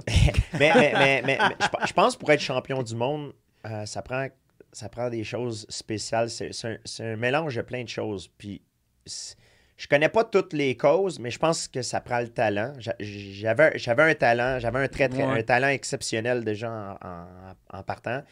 Quand le professeur il montrait quelque chose, j'étais capable de, le- de le faire, de le, répli- de le refaire directement la journée même dans, dans le combat. Tu sais, ça, c'était une affaire que j'avais, j'étais capable de répliquer une technique que j'apprenais comme ça. Ça, j'avais ça. J'avais un, j'avais un bon talent. Si j'étais né par exemple, en, en paralysé, mais j'aurais pas pu être champion du monde. Ah j'ai- été, je suis né, je suis un bon athlète, puis j'étais doué pour les sports de combat. Déjà là, en partant, j'avais un talent.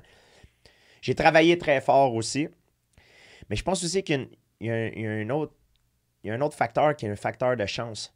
J'ai eu la chance d'avoir des, des mentors exceptionnels que j'ai rencontrés. J'ai été au bon moment, au bon endroit.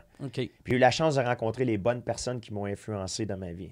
Puis ça, c'est quelque chose peut-être que je contrôle pas, euh, que je contrôle pas à 100%. J'ai- C'est sûr que je suis allé vers eux pour les rencontrer. Mais si ces gens-là, si ces gens-là si, si, si no- si no- notre chemin ne serait pas croisé, je serais pas où ce que j'aurais pas été où ce que je me resterais- je me serais jamais rendu où ce que je me suis rendu euh, dans ma carrière. Donc je, je pense que c'est le talent, travailler fort, puis aussi il y a un facteur de chance aussi. Ouais. C'est sûr qu'il y a un facteur de chance. Être au bon endroit au bon, en- au bon moment, puis une question de timing, puis de rencontrer des gens qui ont une influence sur toi. Puis il faut que- quand la porte est ouverte, ben, il faut que tu rentres dedans. Ouais. Le problème, c'est que le monde, souvent, ils attendent que la porte ouvre. Puis si la porte n'est pas ouverte, ben, man, il faut que tu la défonces, la porte, puis tu rentres. Puis si, cette porte-là, tu peux pas rentrer parce qu'elle est trop seule, ben, va en défoncer un, or- un autre, puis va. Tu sais, il faut, faut que tu crées tes propres opportunités Ouais, aussi dans la vie, mais il y a un facteur de chance, c'est certain. Puis ça, toi, quand tu es. L'équipe que tu as travaillé avec, tu as commencé à travailler avec quand? Euh, moi, j'ai euh, moi j'ai commencé euh, ben, ça- quand j'étais jeune à faire du karaté. Mon professeur de karaté est mort quand j'étais un adolescent. Il est mort malheureusement du cancer euh, des poumons. Euh, il s'appelait Jean Couture. C'était un professeur qui Il était... fumait-tu ou non? fumait même Ah, pas.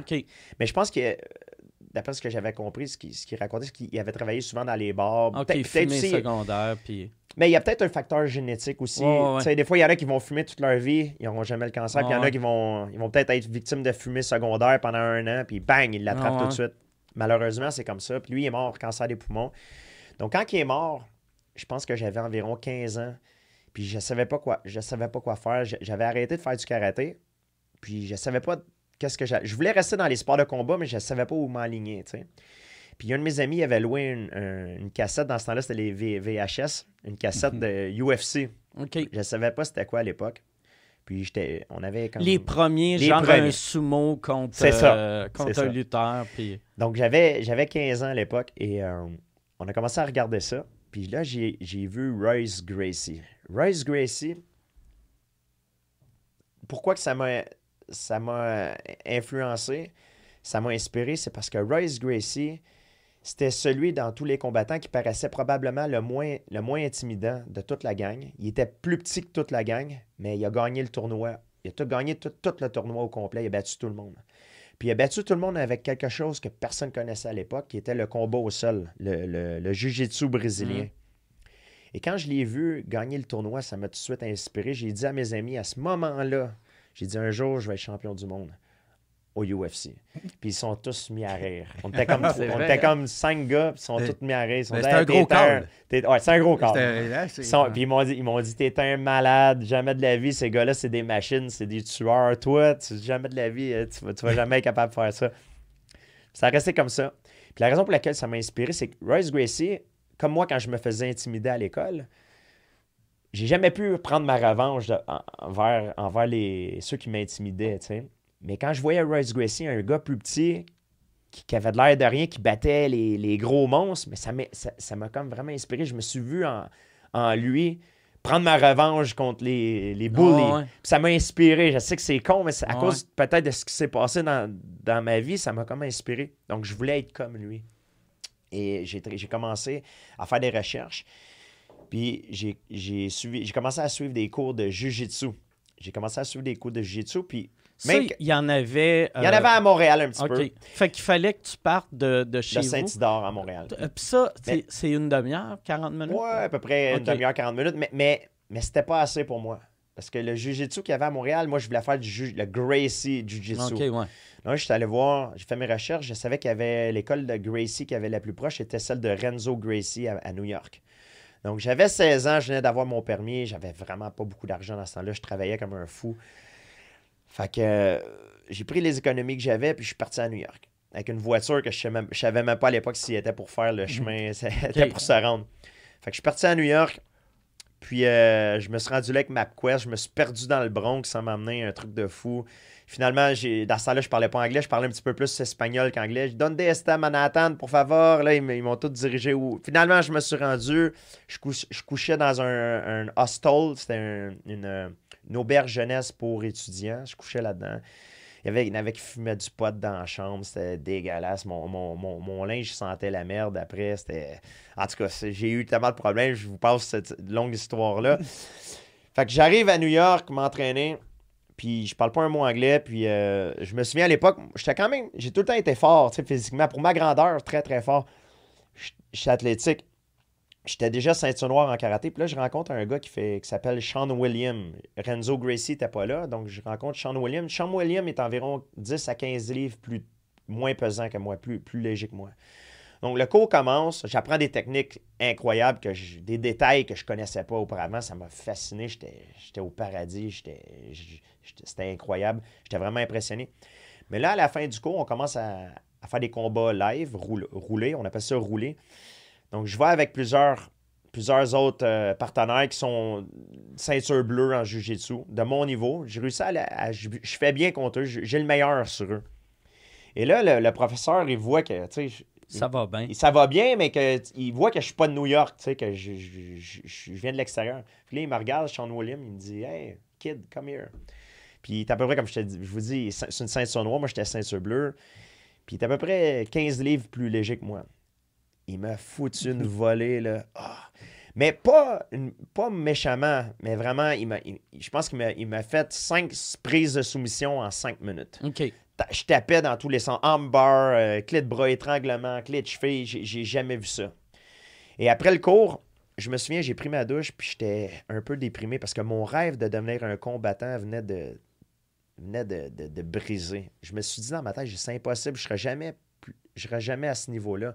Ce gars-là, il a 15 livres plus a 15 livres moins que moi, puis il, me fout une volée. Qu'est-ce que je vais faire contre un gars de du même niveau, mais qui a mon poids ou qui est même plus gros que moi? Je serais jamais capable de me défendre. Puis je me souviens à l'époque, il il Sean, est vraiment. Maintenant, j'étais encore ami avec lui, il s'entraîne toujours. Il est venu me voir, puis il m'a dit. Puis je parlais pas beaucoup anglais à l'époque, puis il m'a dit, tu sais, genre, j'ai dit, le jujitsu, les arts martiaux, c'est un sport de connaissance. Euh, knowledge is a, is a weapon. Il dit, I beat you not because I'm stronger. Il dit, je t'ai battu pas parce que je suis plus fort que toi, parce que j'ai beaucoup plus de connaissances que toi. Il dit, continue de venir et de t'entraîner, tu vas acquérir des connaissances, puis tu, vas- devenir beaucoup plus fort. Puis, puis ça m'a donné un, un regain d'espoir. Je, je suis retourné à Montréal, puis j'essaie de revenir à New York le plus souvent, le, le- le plus souvent Quand, possible. quand tu y allais, tu restais euh, une couple de jours? Ouais, ou, une euh, couple de jours, 3, 4 jours, 5 s- jours. 16 ans, t'avais-tu une petite job à temps partiel Ouais, pour payer ça? Ouais, ouais, ou- j'avais des jobs. Je, euh, je travaillais dans un magasin de couvre-plancher, Ok. un magasin Langto à Saint-Isidore. Euh, je travaillais là. Euh, c'est des euh, tapis, du céramique, prélard, des trucs comme ça. Je travaillais là-bas. OK. Et euh, je donnais aussi des cours. J'avais une école de. ça, ça, va- ça c'est drôle. J'en ai rare- Je pense pas que j'en ai déjà parlé dans des entrevues. J'avais une école de, de karaté que je donnais à Saint-Isidore à des jeunes. J'avais un programme. Donc, j'avais beaucoup d'étudiants que je donnais des cours. Puis mes jeunes étaient vraiment exceptionnels. là. Il y en avait vraiment des bons. Puis même, t- ils étaient tellement bons que quand on allait en compétition comme à Sherbrooke puis tout ça, moi je suis dans la fédération de karaté Kyokushin. J'allais dans, des compétitions, mes jeunes, ils gagnaient tout, le temps les médailles en combat. Tellement que même avant les compétitions, j'avais des meetings avec les autres ceintures noires, les autres sensei. Puis là, là, ils venaient me voir, ils me disaient euh, Sensei Georges, là, euh, dites à vos jeunes, c'est pour le fun, hein? On- une compétition, fait, compétition amicale. euh, Ouais, dites à vos jeunes euh, d'aller tranquillement. Là, j'ai dit, ouais, mais vos jeunes, ils vont-ils aller tranquillement? Ouais, ouais, ouais. Là, j'ai retourné à mes jeunes, hey, de la marde. Si vous allez là, vous allez défoncer tout le monde. Non, mais tu sais, si mes jeunes vont tranquillement, puis le tien, il va à 100%, oublie ça, là, tu sais. Ah ouais. On va là, tu sais, on s'amuse, mais on essaie de gagner, tu comprends? Puis c'était vraiment cool. Ça, l'école, c'est quoi le nom de l'école? Euh, c'était une école à Saint-Isidore. Il y avait l'école à Saint-Isidore, euh, l'école primaire à Saint-Isidore. Ben, ce qu'on faisait, c'est qu'on on mettait les tapis ensemble. Puis à chaque, c'était lundi, mercredi, j'avais des cours le soir, euh, des âges différents. Je commençais à 6 heures, 6 à 6h45 pour les plus jeunes. Puis j'avais de 7 heures à 8 heures. Et après, 8 heures, euh, je pense que c'est 8, 8 heures et demie à 10 heures, à des adultes. OK. Ouais, euh, j'avais énormément de jeunes.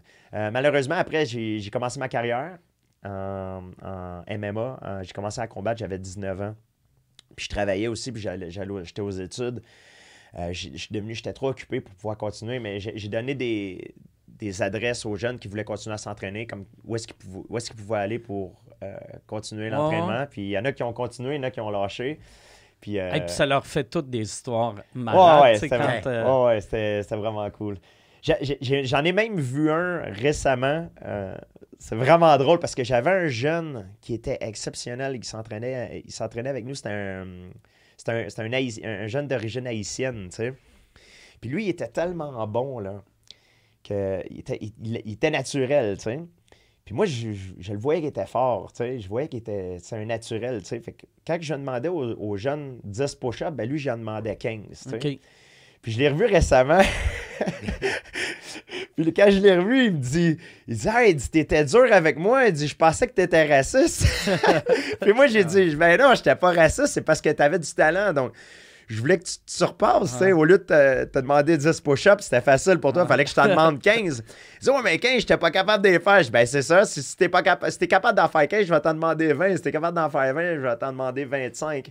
Fait que c'est- drôle, tu sais, je l'ai vu, puis non, ça m'a fait plaisir de le revoir. Qu'est-ce qu'il fait, lui, à, à cette heure? Tu sais-tu? Euh, Je, je pense qu'il s'en- je pense qu'il y a un travail maintenant. euh, il, était il était aux études, je pense, à, à l'UCAM, euh, puis euh, qui me racontait. Puis euh, il s'entraînait, mais je pense pas qu'il faisait des arts martiaux encore. il faisait d'autres sports. Il avait de l'air en forme, tu sais. Puis tu sais, toi, mettons, euh, de, de ta jeunesse, t'es-tu encore ami avec euh, ta, ta gang quand t'étais jeune? Ou, Ouais. euh. Il y en a plusieurs que j'ai perdu contact, euh, c'est certain, mais il y a plus- plusieurs personnes aussi que, que des fois on s'envoie des textos. Hey, comment ça va? Hey, joyeux Noël, euh, bonne année, ces trucs-là, c'est certain. Ben oui. Puis ta vie, c'est ça, toi, t'es... Euh, Est-ce que c'est des questions? hein, de- mais toi, t'es... T'as une, une maison à Montréal, Mm. puis t'as, tu sais, tu vas souvent à New York, LA. T'as-tu, euh, c'est l'hôtel là-bas, par exemple? Oui, euh, avant, j'avais un timeshare à New York. Par contre, euh, ça venait compliqué parce que le timeshare, il faut que tu le réserves d'avance. Puis moi, ma, ma vie, c'est souvent des trucs de dernière minute. Ouais, ouais. C'est. euh, il, il- il- il me book pour, pas- pour une semaine. tu sais. Il me dit ces dates-là, ça peut, ça peut être n'importe quand durant ces dates-là. Garde ces dates-là ouvertes, mais des fois, finalement, c'est pas cinq jours qui ont besoin de moi, ils ont besoin de moi de deux jours. Fait que je me retrouve avec trois jours de libre. Fait que là, je peux, je peux voyager, je peux faire certaines choses. Certaines choses. Donc, euh, donc, quand je vais à Los Angeles, ces endroits-là, c'est tout le temps des hôtels. Tu sais, j'aime ça euh, changer, euh, avoir une, une variété de choses à faire ou, ou même à rester. Donc, c'est vraiment Puis cool. quand, mettons, toi, vu que tu es connu mondialement, c'est, y a-tu, euh, c'est où les places que c'est comme, tu peux pas sortir? Ah, mais c'est une bonne question. Mais je, je peux sortir partout. Les endroits que je, je vous dirais que ça- le sport est le plus populaire, que je me fais le- reconnaître le plus, c'est sûr, c'est les États-Unis, comme la côte ouest des États-Unis. Euh, Vegas, quand il y a un événement à Vegas, oublie ça, c'était- Ouais. j'aime, même pas ça y aller. parce que c'est- Quand il y a un événement de combat, comme il y a le combat de Conor McGregor qui, qui va être bientôt, le monde me dit Est-ce que tu vas y aller là-bas Je dis Non, oublie ça, je vais pas là-bas. Si j'ai pas à, à faire à y aller, ouais. j'y vais Ça pas. va être too much. Non, parce que c'est- pas le fun pour moi. Tu peux pas rien faire. tu sais. Ouais. Puis souvent, les, les fans qui sont, des, qui, sont, en- qui sont à Vegas pour l'événement, ils sont sur le party. Fait que tout le monde est sous. Fait que ouais. ça, ça vient que c'est fatigant un peu. tu sais. Pas- J'aime ça avoir euh, interagi avec mes fans, mais des fois, il y a- tu sais, quand ils sont Ouais. sous puis tout ça, puis ça arrête pas, puis il y a un autre, puis un autre. à Mais un fan sous, c'est ah, tout le la plupart du temps, Ah, ça ouais. l'est. Fait que j'y vais pas. Fait que ça, c'est les pires places. Je te dirais des fois l'Ouest canadien. À Montréal, j'ai c'est c'est pas mal différent. Les gens sont différents. sont- je pense qu'ils sont habitués de me voir. Euh, Chris, le en, monde Aust- est- en Australie, beaucoup, j'étais j'étais surpris. En Australie, en Asie, beaucoup. OK. Puis même, euh, même en Afrique, il y en a qui me, y en a qui me connaissaient quand je, quand je suis allé en Afrique. c'est- c'est- J'étais même surpris. Vous avez le pay-per-view là-bas? Ah ouais? Il dit Bah ouais, on regarde sur Internet. Ah J'étais comme Wow, OK. Ah ouais, mais l'UFC, c'est vraiment mondial. Ça, International. moi, ouais. j'ai remarqué quand. euh, Brésil, aussi très populaire au. Brésil. Ah, ça doit, Ah ça ouais. doit. Mais j'ai remarqué, euh, quand quand euh, il y avait une affaire que j'étais vraiment heureux, moi, aussitôt je disais au monde, j'étais Canadien quand je sortais du, du, Québec ou du Canada, ils me parlaient tout le temps de toi. Ah Tu sais, oui. puis les, les premières fois que je sortais du Québec, au début, ils me parlaient quand j'étais plus jeune, mettons, euh, Wayne Gretzky. Après, c'était Céline. puis après, c'est devenu toi, puis c'est encore toi. Ouais, t'as battu Céline. Ça, ouais, ça, fait, ça fait, ouais, ça fait, mettons, 15 ans. Je pense pas que j'ai battu Céline. Non, non, non, mais Tu sais, dans, dans la célébrité, t'as les athlètes qui sont en bas. Après ça, t'as les. Je pense que c'est quoi les, les acteurs, je dirais, puis après les chanteurs, tu sais. Non? Ou c'est- ou c'est Ouais. acteurs à- après ou? Mais je pense, athlète, vous êtes. euh, Ah, je pense, je pense Hey, pas qu'on est au top. Hey. Ah, ouais. Ah, hey, t'as- hey, ben, t'en as qui sont. Ça, je pense, c'est ton humilité. Non, non, non, non, mais t'as t'as Floyd Mayweather, t'as le-. LeBron James qui sont exceptionnels, tu sais. Moi, je suis pas dans, je suis pas dans cette oui. catégorie. Ben Non, oui, ben non, voyons, non, ben non, voyons, ben non, ben non. Mais tu sais, t'as- non, Conor, Conor McGregor côté euh, euh, popularité. Je parle popularité, là. C'est, tu sais, euh, comme t'as t'as des acteurs comme, euh, mettons, euh, hey, Arnold Schwarzenegger ou euh, The Rock. The Rock, il peut- c'est sûr qu'il peut pas sortir nulle part. Kevin Hart, l'humoriste, c'est sûr que lui, oublie ça. C'est, c'est, tu sais, c'est un autre niveau. Drake, le, le rapper Drake, là, oublie ça. Moi, je peux aller manger au restaurant, je peux. Tu sais, je me promène, tu sais, je peux aller. C'est, cou- c'est le fun. Eux autres, oublie ça, ils, peuvent- ils ont besoin des bodyguards, là. Eux autres, c'est, c'est un autre niveau, là. Moi, je suis pas à ce niveau-là. J'ai, Ok. ja- j'ai jamais été à ce niveau-là, tu sais. Je vais être à ce niveau-là si, mettons, je vais à Las Vegas durant un gros combat comme Conor McGregor. Là, oui, je, je- vais, me faire, ah, je vais me faire achaler, ça- c'est terrible, tu sais. Parce que le monde qui sont dans la ville, Vegas, c'est une ville touristique, puis le monde qui ouais. vont venir dans la ville, c'est des fans de combat. Fait que là, c'est sûr. Tu sais, si, mettons, il y a un événement, quand je vais dans la ville, puis il y a un événement de combat, c'est sûr que là, c'est c'est plus difficile, mais en temps normal, euh, je vis pas ça tous les jours. Par contre, comme Drake ou euh, un- The Rock, l'acteur The Rock, j'imagine que les autres, c'est un niveau. euh, euh, LeBron James, ça doit être, ça doit être terrible. Ouais, ouais. Là, là, toi, par exemple, si tu t'en vas vers le, le cinéma, euh, tu- ça va. moi, je pense qu'une affaire qui va vraiment t'aider, c'est ton work ethic. Que ça, tu dois pogner ça de ton père. Tu sais, s'il travaillait des journées Travaillait de beaucoup. 16 heures par jour. Ouais, je, pe- je pense que c'est quelque chose que j'ai appris de mon père. Puis ça me fait vraiment rire parce que on parle de cinéma. Je suis allé au. Souvent, je fais les Comic-Con. Les. Comic-Con parce que j'ai joué le rôle de Batroc. Batroc, c'est un personnage dans l'univers Mar- Marvel. Euh, c'est un, un mercenaire. Et souvent, je vais dans les Comic-Con. Puis quand je vais dans les Comic-Con, il y a d'autres acteurs qui sont là comme. euh, il y a celui qui joue Thor, euh, Iron Man, Ouais, ouais. Chris Evans, Captain America. Donc, ils sont tous là, tu sais, c'est le fun. Parce que ceux qui viennent dans les Comic-Con, ils, portent des costumes et tout, tu sais, c'est comme un... Tout le monde retombe en, Ouais, ouais. en enfance. Puis je- souvent, je signe des autographes, puis le monde me reconnaît quand je suis dans les Comic-Con, puis ils me reconnaissent pas en tant que combattant. Ils disent pas « Hey, c'est le champion! lui. » Ils me reconnaissent « Hey, c'est Batroc! » Puis là, je suis comme « Batroc? Tu sais, tu sais que je suis champion du monde aussi, là, j'ai quasiment le goût. Mais juste pour te dire que la télé, le acting, la, télévision, c'est tellement plus populaire que le sport, le, le, le, le- film, le- le- l'entertainment, le, milieu du cinéma, c'est une coche au-dessus. Je pense que c'est plus populaire que le sport, même. En tout cas que le MMA. C'est sûr, comme je te dis, il y a des athlètes comme LeBron James, euh, Usain Bolt, que c'est des Mohamed Ali, Ouais. tu sais, c'est des, des faces. Mais je pense Mike c'est- Tyson, c'est pense des que c'est icônes. ton, ton humilité que tu réalises pas. Ah, c'est- c'est pas le même niveau pareil. ouais, non, mais tu sais, ce niveau-là, mais c'est ça aussi ta beauté de ne pas faire crèche, je suis le meilleur. Non, je mais non, tout le monde. Non, je, je suis bon dans ce que je fais. Je parle côté popularité. Je parle pas côté succès. Je parle pas côté. Euh, t'es le- pire. Achievement. Non, mais je Ah, parle, je parle côté popularité. Tu sais, t'as un gars comme The Rock, là. lui, là, ça doit être. Ouais. Il peut pas aller nulle part, le gars, c'est sûr. Puis il est énorme en plus. Il peut même pas se cacher. Moi, Ouais, je, peux, ouais. je peux fondre dans la foule. Tu sais, je me mets une, une casquette au Mais pire. le monde sont tu sais comme quand tu es arrivé ici, quand le monde te voit, Oh, oui. sont tellement contents, tu sais, c'est tout de suite, tu sais comme quand je te présentais à Charles qui est un de mes partenaires ici, juste le fait que j'ai dit ton nom, j'ai vu dans sa face, il a fait c'est cool, Georges a entendu mon nom. Honnêtement, ça me fait plaisir aussi. Tu comme rencontrer le monde puis rendre le monde heureux, ça me fait plaisir. Puis jamais, jamais je refuse prendre une photo ou un autographe. Jamais je dis non.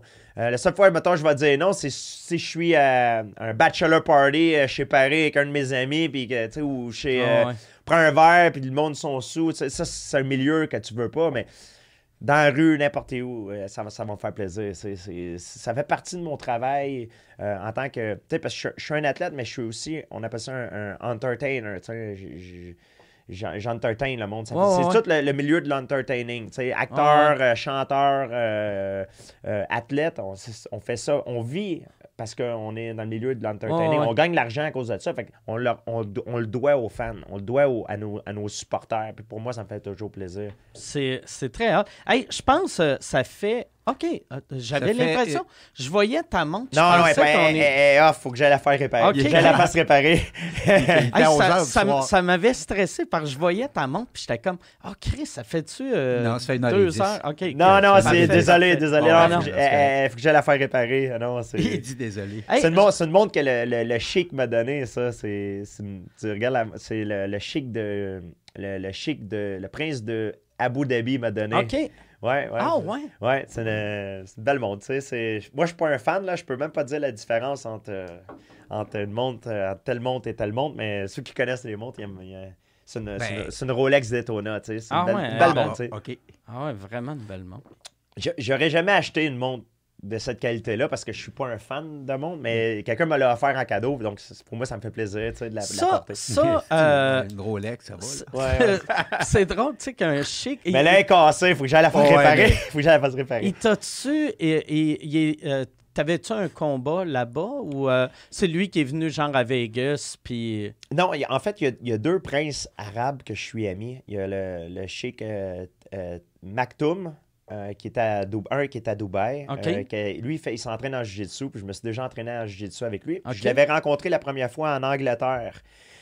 Euh, Il est-tu bon? J'ai l'impression qu'un prince qui fait du jiu-jitsu, il doit être ordinaire. C'est, c'est surprenant. Et, euh, que lui, lui il, est plus jeune, il est plus jeune que moi même. A- moi, j'ai 38, lui, il doit avoir environ 34-35. Euh, c'est sûr qu'il ne pourrait pas se battre à l'UFC, Ouais. mais il fait ça pour, pour garder la forme. Puis lui, je l'avais rencontré en Angleterre une fois. Il, avait envoyé un de ses émissaires me, me- me demander si je, je- je voulais le rencontrer. tu sais, Puis ça m'a fait plaisir de le rencontrer. Puis quand je suis allé le rencontrer, il m'avait donné un autre montre. C'est pas lui qui m'a donné cette montre. Il m'a donné un autre, un autre montre. il donne souvent des cadeaux comme ça. Ils sont super gentils. Puis le- ça, c'est ça c'est Maktoum. Puis Sheikh Tanoun. Tanoun, lui, il est à, à Abu Dhabi. Et lui, je l'avais rencontré. euh, J'avais été à Abu Dhabi. Il avait entendu parler comme quoi que j'étais là. J'étais là pour donner une conférence. Puis il m'avait, il avait envoyé quelqu'un venir me voir, demander si je voulais m'entraîner avec. Puis moi, je- ça ça m'a tout le temps fasciné, justement, un, un prince. Je dis, ah, ben ouais, je vais m'entraîner avec. Quand je suis arrivé là-bas, il me disait, on, on s- on s'entraînait, puis il s'entraînait le- le- la nuit, lui. Lui, c'était vraiment surprenant. Parce qu'ils peuvent faire ce qu'ils veulent là-bas. Eux autres, c'est les grands patrons. Fait que j'arrive là-bas dans, dans, son, dans son palace. Là. C'est, c'est Ouais, comme c'est- un... Pas un château, un château, mais comme un domaine. Euh, les portes ouvrent, tout, avec des gardes de sécurité. Puis on rentre là, puis il, nous avait dit vers... C'était à 11, à 11h le soir. On est arrivé là à 11h le soir. Il y avait moi, mon entraîneur, John Denauer, qui est de New York. Puis il y avait d'autres gars qui étaient là-bas, qu'on, à qui on s'entraînait. Puis on a commencé à s'entraîner avec lui. Il était comme 11h, 11h30. Puis il était quand même bon. Il était, ça m'a surpris, tu sais. Il avait un bon, un bon niveau. Euh, puis après qu'on ait fini de s'entraîner, on a mangé. Euh, c'était, je pense que j'ai bu le meilleur jus d'orange que j'ai bu de ma vie là-bas. C'était pressé, c'était frais, c'était tellement bon. En tout cas, juste pour te dire que c'était vraiment exceptionnel, ils, ils nous ont offert, vraiment un traitement royal. Ils étaient vraiment gentils.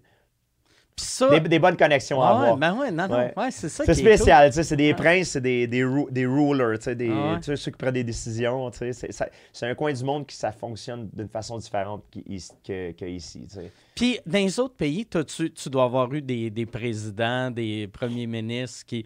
T'as- T'as-tu déjà fait euh, du judo avec Justin ou non? Euh, ben- ben, Justin, j'ai, j'ai déjà rencontré avant, mais justement après mon combat contre Michael Bisping, il m'avait envoyé un, un mémo, un message avec les, les médias sociaux, comme quoi, euh, félicitations pour Ah ton ouais. combat, euh, on est content de, de voir ton retour, tu nous as rendu fiers, ça, ça- ça fait toujours plaisir. Ouais, ouais. Ouais, c'est vraiment cool, vraiment cool, tu sais. En plus, mais c'est ça, je pense, tu sais, la, euh, c'est beau C'est un, sport, de même, mais, mais... c'est un sport avant qui avait mauvaise, il y avait mauvaise image. Ouais. Je pense que beaucoup, de politiciens essaient de rester loin Ouais. de ça. Non, je mais sais que Vladimir Poutine, c'est un politicien en Russie. Lui, c'était un gros, gros fan de combat. Ouais. Lui, il, il est gros, c'est un méga fan de combat. Mais tu sais, c'est vraiment toi et toi seul qui a changé l'image du sport, tu sais. Ouais, ben écoute, il y a plusieurs personnes qui ont aidé à changer l'image du sport. Moi, je voulais juste. euh, Qu'est-ce que t'es? Ah, il Non, mais il est pas capable. je suis pas- capable. Je suis pas, je suis tout seul à avoir fait le travail, tu sais. Mais moi, je, je- pour côté, côté gentleman, tu sais, je voulais montrer.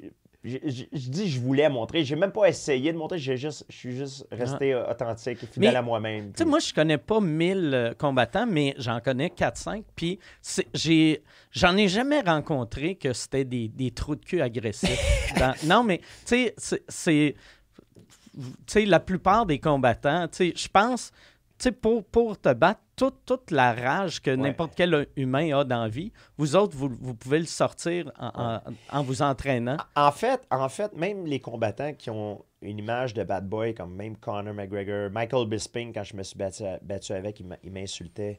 En fait, c'est pas vraiment des bad boys, c'est des gens super gentils que je suis certain que si, vous- si les gens iraient les voir, ils seraient les premiers à leur signer un autographe, prendre une photo.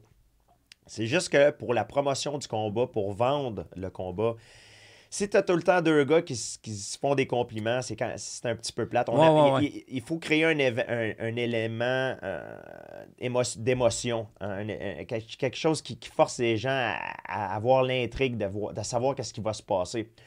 S'il y a deux gars qui saillissent, qui vont se battre, là, ça l'attire l'attention. Ouais, une deux, gars, deux gars qui s'aiment, qui, qui se font des compliments, qui vont se battre, ben, le monde, ils ont tendance à s'en foutre un ouais. peu. Pas toujours, mais des fois, c'est comme ça. Donc, souvent, la promotion des combats est faite avec euh, l'émotion. Par contre, les combats ne sont pas gagnés avec l'émotion. Mais souvent, aussi, quand tu fais des arts martiaux, peu importe le style que tu commences à, t'entraîner, si c'est taekwondo, judo, karaté, lutte, tu peux pas être bon en partant. Fait que souvent, comme tu dis que tu n'as jamais rencontré vraiment des, trous de cul, comme tu dis, c'est que tu apprends à être humble. Parce que si tu es champion, c'est sûr que tous les champions dans, dans les sports de combat, il y, a, il y a un moment de leur histoire, dans leur vie, qui n'étaient pas champions, qui, Ah ouais. ils sont fait péter la gueule. Ils sont fait, ils sont fait ramasser, puis ils ont dû se relever, puis retourner, puis se refaire ramasser encore, puis retourner, puis se refaire ramasser encore, puis se retourner, puis pendant longtemps, avant que tu commences à gagner. Tu peux pas commencer. Tu peux avoir des bonnes, des bonnes, des bonnes aptitudes de départ, avoir un talent, mais c'est sûr qu'au début, tu n'es jamais le roi. C'est Ouais. jamais toi le meilleur.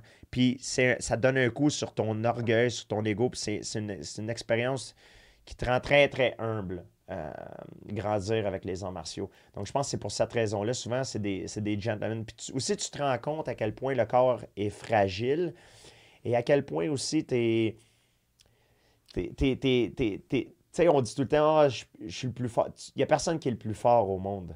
Hein? Tu- que tout le monde peut, peut faire mal à, à- à tout le monde. Même si un gars, un gars il est tout petit, il arrive avec un couteau, flac, flac. et tu peux être le meilleur combattant au monde. Si tu ne l'as pas vu venir, ben, tu vas, Ouais, mourir, ouais, tu ouais, vas mourir. Fait que tu te rends compte à quel point c'est facile de blesser les gens, puis ça te rend humble.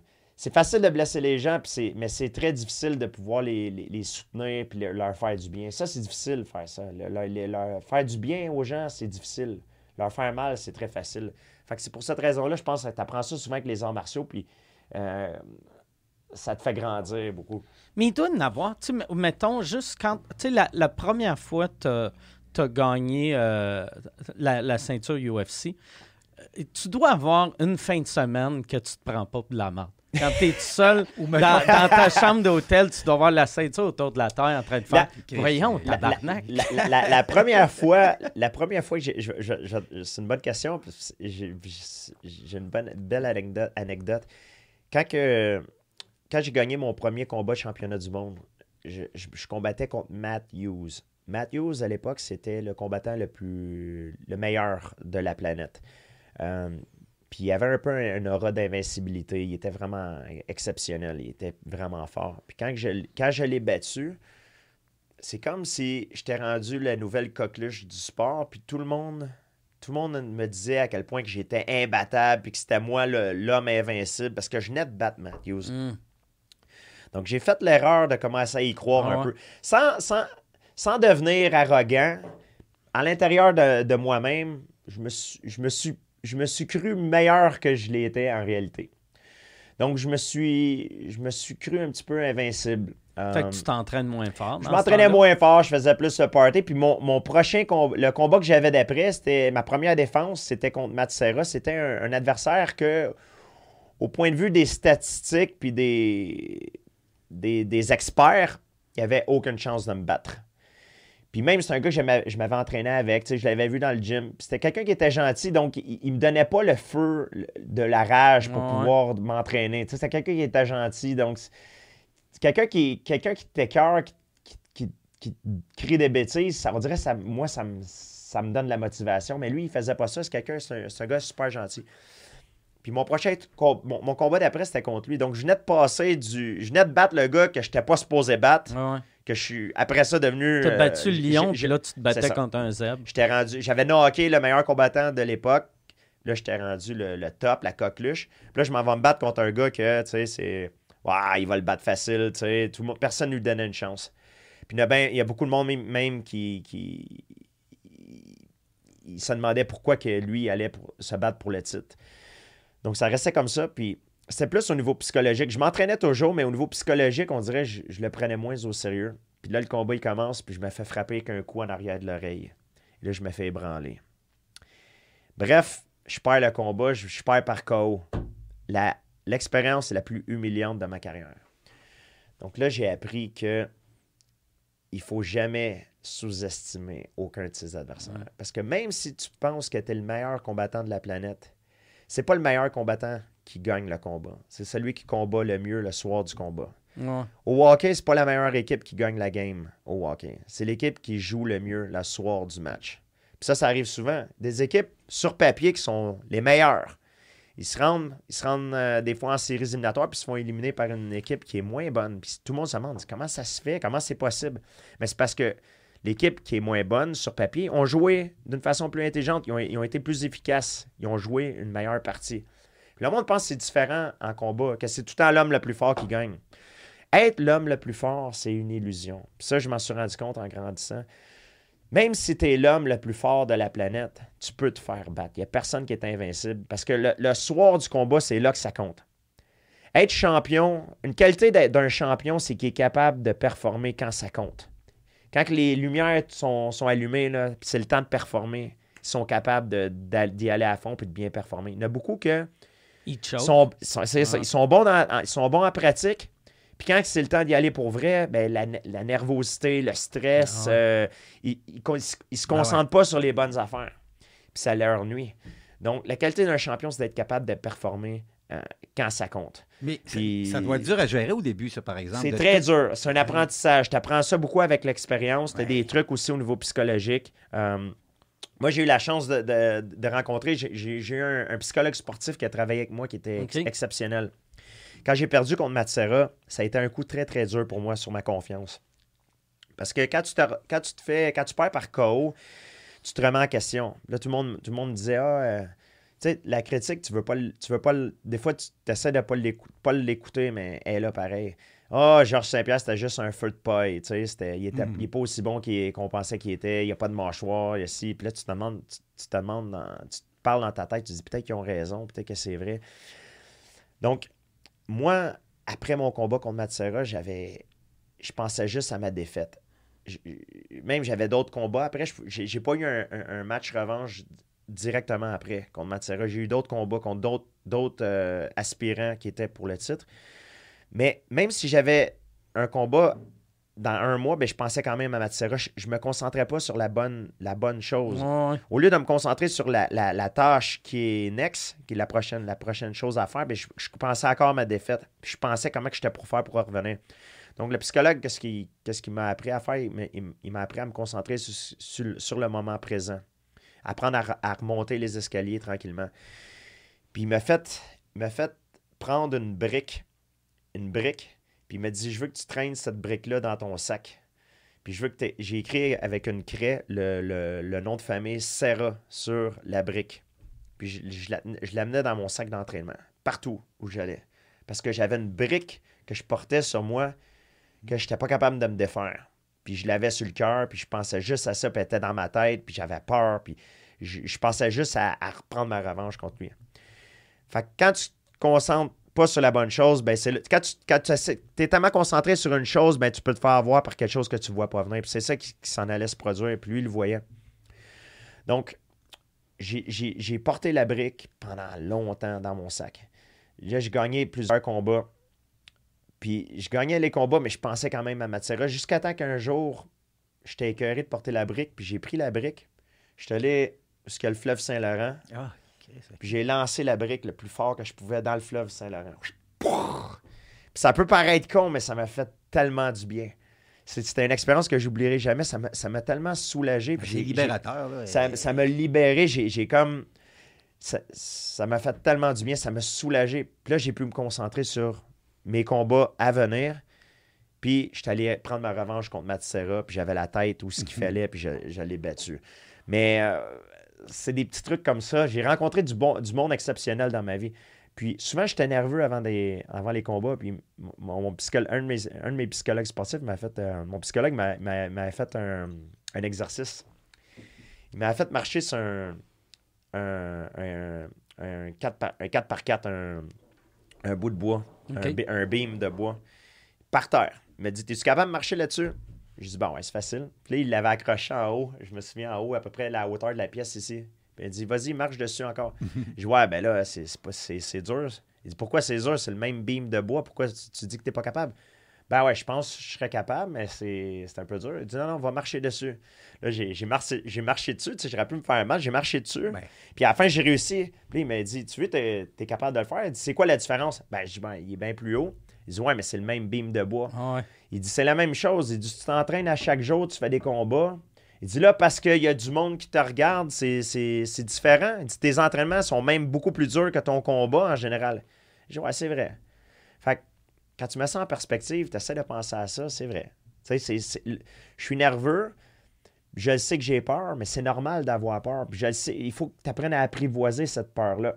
C'est ce qui m'a appris. C'est comme Kosomoto, le coach de Mike Tyson, il disait la peur, c'est comme le feu. Tu peux t'en servir pour faire cuire ta nourriture. Ça peut être ton allié. Mm. Mais aussi, la peur, ça peut te brûler. C'est comme le feu, ça peut te brûler, puis ça peut te faire mal, ça peut te détruire. Donc, moi, j'ai appris à me servir de la, de peur du bon servir. côté. La journée que- je vais me battre puis que j'ai pas peur, mais je sais que c'est là que c'est dangereux. Ah Contre ouais. Matsera, j'avais pas peur. Quand j'ai pris mon premier combat contre Matsera, j'avais pas peur.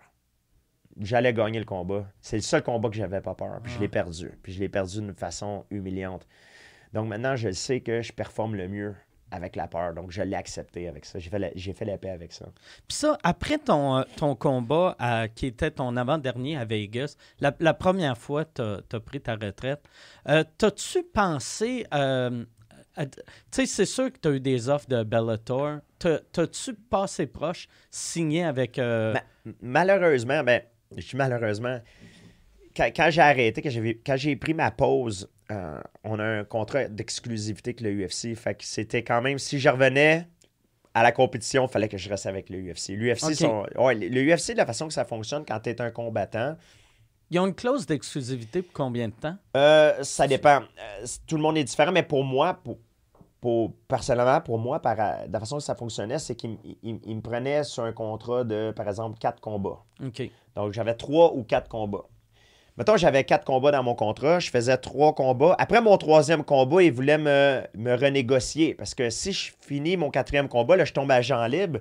Là, Bellator, euh, euh, Pride. Pride dans Ah ce temps-là. US là, là, là, là, c'est la, la guerre aux enchères. Ben Tu sais, oui. Qui qui m'offre le plus? Fait qu'ils veulent pas que ça, ça arrive. Mm. Fait qu'après ton avant-dernier combat, après que tu finisses ton avant-dernier combat, tout dépendamment si tu as eu du succès ou pas, t'es comme un stock. Tu sais, t'es comme un. Ton prix monte ou baisse. C'est ça, ton, t'es un stock. C'est soit t'es en, en montée ou soit t'es en, t'es en pente descendante. Donc, selon tes performances, selon les ventes, selon qu'est-ce que tu produis, ben, ils jugent, ils jugent de cette façon-là. C'est à toi et à tes managers de- d'en, venir avec une entente qui est, bonne. Mais ça, moi, je suis chanceux. Une autre, chose, je suis, je extrêmement chanceux. J'ai rencontré des gens exceptionnels qui m'ont aidé de ce côté-là, des bons, des bons agents qui sont mes amis personnels aussi, qui m'ont sauvé. Parce que moi, j'avais des problèmes avec des, des, des, des lawsuits puis tout ça. Euh, je me faisais... Je me suis souvent fait euh, arnaquer.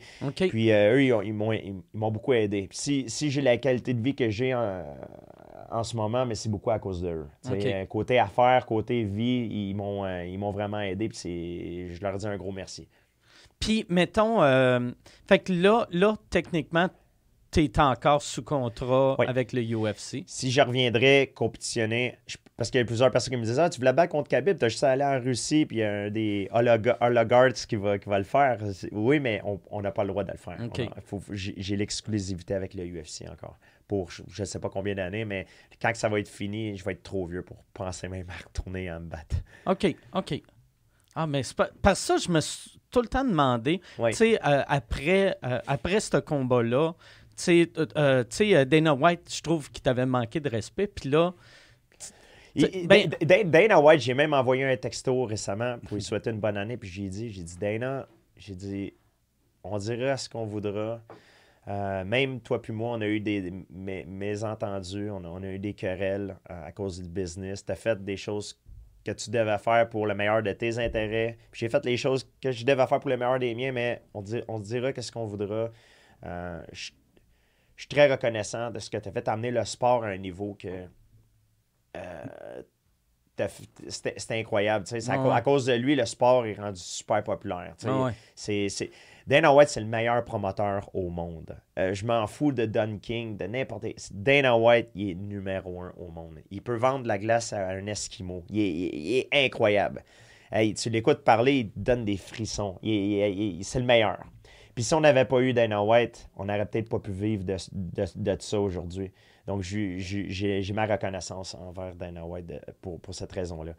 Puis là, les, les nouveaux, euh, tu sais, comme. euh, toi, toi, euh, ça a pris combien de combats avant que tu fasses du vrai cash? Tu sais, parce que les premiers combats, Oui. Ah, mon premier combat, je me suis battu au, au, UCC. J'ai fait quelque chose comme. C'était comme 1000, 1100 1100 dollars ou 1000 ou 1300 dollars parce que mon adversaire avait pas ah, mon adversaire avait pas fait la limite de poids donc il m'avait donné 20 15% ou 20% de sa bourse, Ok. 1000 1300 dollars. Premier combat professionnel, j'avais 19 ans, 1300 dollars. Donc euh, puis mon premier combat à l'UFC qui était mon je pense que c'est sixième ou septième combat de ma carrière. J'ai fait 3000 plus 3000. 3000 pour show up, puis 3000. 3000 vu que t'as avec la victoire. OK. Ouais. Ça marche pas tout le temps comme ça, mais souvent c'est comme ça. Là, après ça, ça a augmenté. Mon premier combat de championnat du monde contre Matt Hughes. J'ai fait 9000 plus 9000, puis j'ai perdu ce combat-là. Je m'en fait avoir avec une clé de bras. Ok. Première fois que Matt Hughes il m'a battu la première fois. Je l'ai battu après. Mais la première fois, mon premier combat de championnat du monde, imagine-toi, dans l'UFC, 9000 dollars. Fait que pour eux, ils étaient morts de rire, là. Christ, c'est Ils m'avaient pour 9000 dollars, c'est une joke. là. Ah. Mais c'était comme ça. Puis moi, dans ce temps-là, c'était l'ignorance qui Hmm. faisait que ça fonctionnait. Parce que moi, je ne savais pas. Puis dans ce temps-là, je- j'étais pas- peut-être pas aussi bien entouré que je l'étais. On- ne savait pas. C'était l'ignorance. C'était la, première fois. Il n'y a pas de manuel d'instruction. tu sais, hein. Personne ne l'a fait avant, avant moi. Euh, on ne pouvait pas savoir combien, tu sais, comment que ça marchait. Tout ça. Les choses ont changé. Euh, Matthew, ça, 9000 dollars. Après ça, la- le premier, je te dirais, la première fois que j'ai fait le million dans ma vie, c'est après mon combat, je sais pas si c'est John Fitch ou Thiago. Je pense que c'est John Fitch ou Thiago Alves. En tout cas, bref, j'ai passé le cap du million. Puis je me souviens, quand j'ai signé le contrat, j'ai déposé l'argent à la banque, j'ai appelé, appelé la, femme à la, caisse où ce que, euh, ma famille a mis l'argent pour, pour euh, mon, mon compte à moi, à mes parents. Puis là, j'ai dit à, à la, à la responsable, j'ai dit, là, j'ai déposé un chèque là, dans, dans, dans mon compte de banque. Je veux que tu prennes l'argent, puis tu déposes ça. Tu, je veux que tu claires toutes les dettes à mes parents. Toute la maison, les voitures, tout ça. Je veux, que tu- je veux plus que mes parents payent aucune dette pour le reste de leur vie. Ça m'a fait tellement du bien. Ah ouais, ouais. Ça, Asti c'est c'est un- une, euh, c'est une c'est- des journées, une de mes journées que j'ai été le, le plus heureux de ma vie. Ah ouais.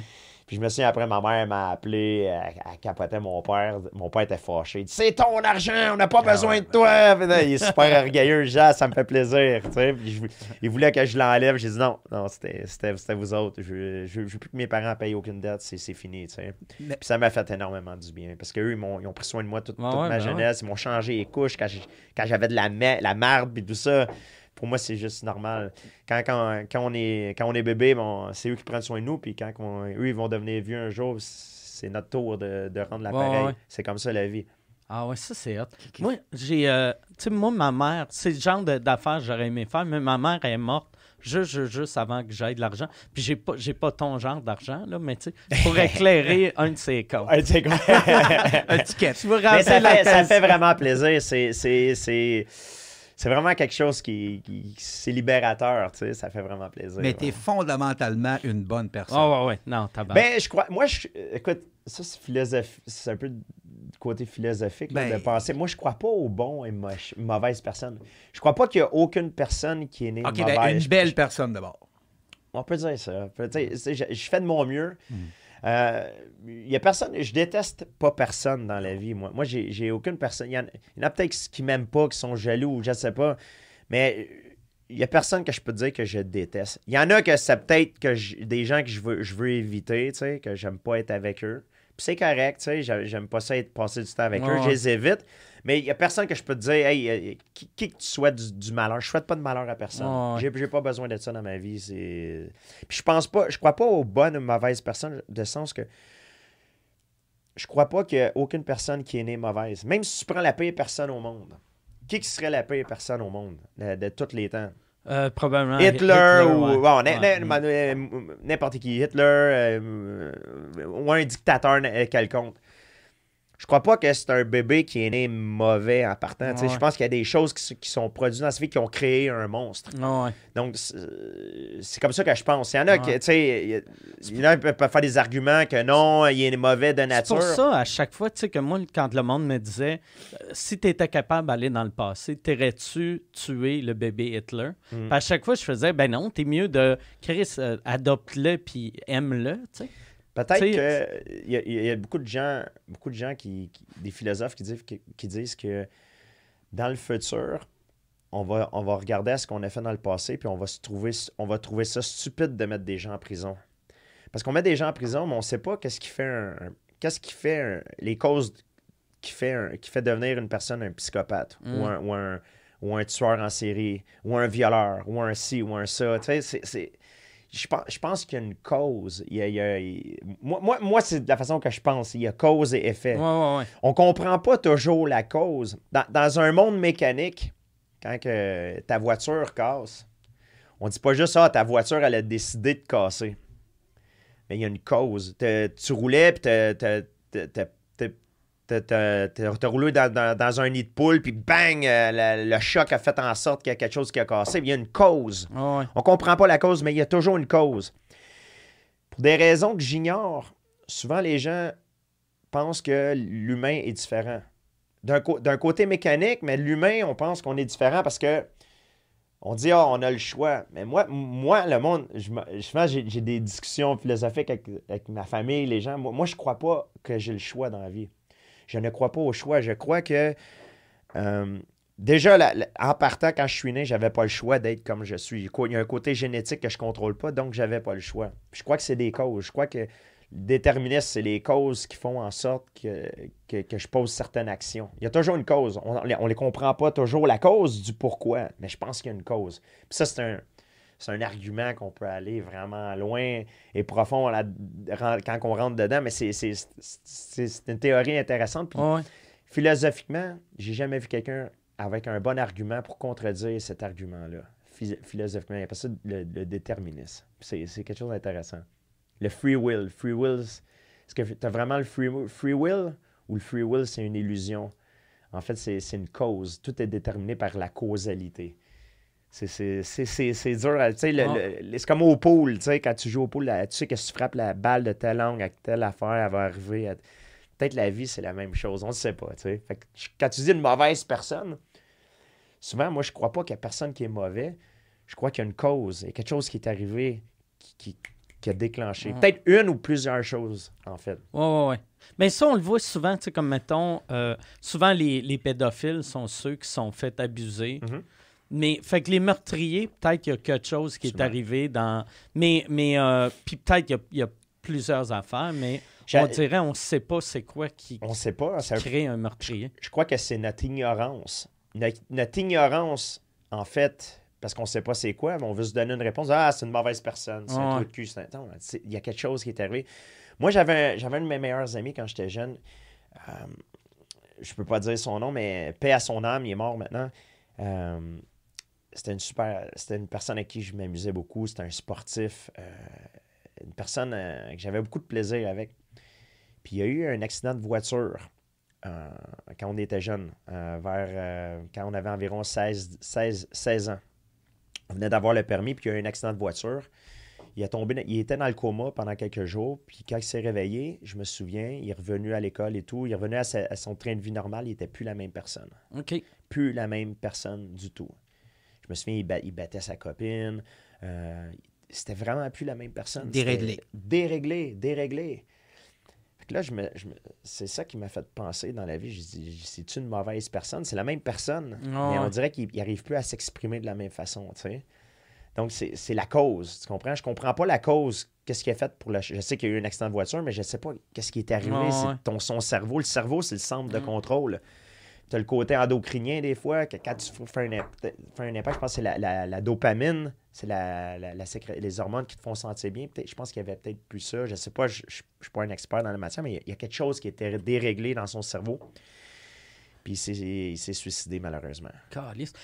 C'était vraiment, vraiment, vraiment dommage, mais j'ai Ah jamais ouais? compris. On n'a jamais. il s'est on- suicidé euh, une couple d'années il y après a, eu, il y a eu- ça, il y a eu un accident, de- un autre accident de voiture qui est, Ah, qui est mort, mais on pense que c'est un suicide. On Ok. pense- On, pense que beaucoup de gens croient qu'il Ok. a volontairement rentré dans un, dans un camion, puis qui c'est un mystère. Mais Ouais. je, je pense que. Mais tu imagine si tu fais un accident puis tu le réalises que, et Chris, je suis plus le même gars puis j'aime pas l'humain que je suis je suis devenu. devenu. Puis si tu sais pas comment revenir comme tu étais ou si. Tu sais, probablement qu'avec des, des, des pilules, il aurait trouvé une manière de balancer ça. là. Mhm, mhm. Mais si tu le sais pas, tu sais, t'es mieux mourir que d'être le gars qui bat sa femme. Puis, C'est ça, c'est- c'est- c'est- c'est- c'est- Je ne sais pas qu'est-ce qui est arrivé. Puis souvent, j'ai des, j'ai des discussions avec ma, comme avec ma famille. Souvent, du monde, euh, du monde qui sont, sont- sont très religieux dans ma famille. Ils pensent euh, Ah, tu es une bonne personne, tu es une mauvaise personne. T'es ci. Puis Ouais. moi, moi, je ne suis pas du tout.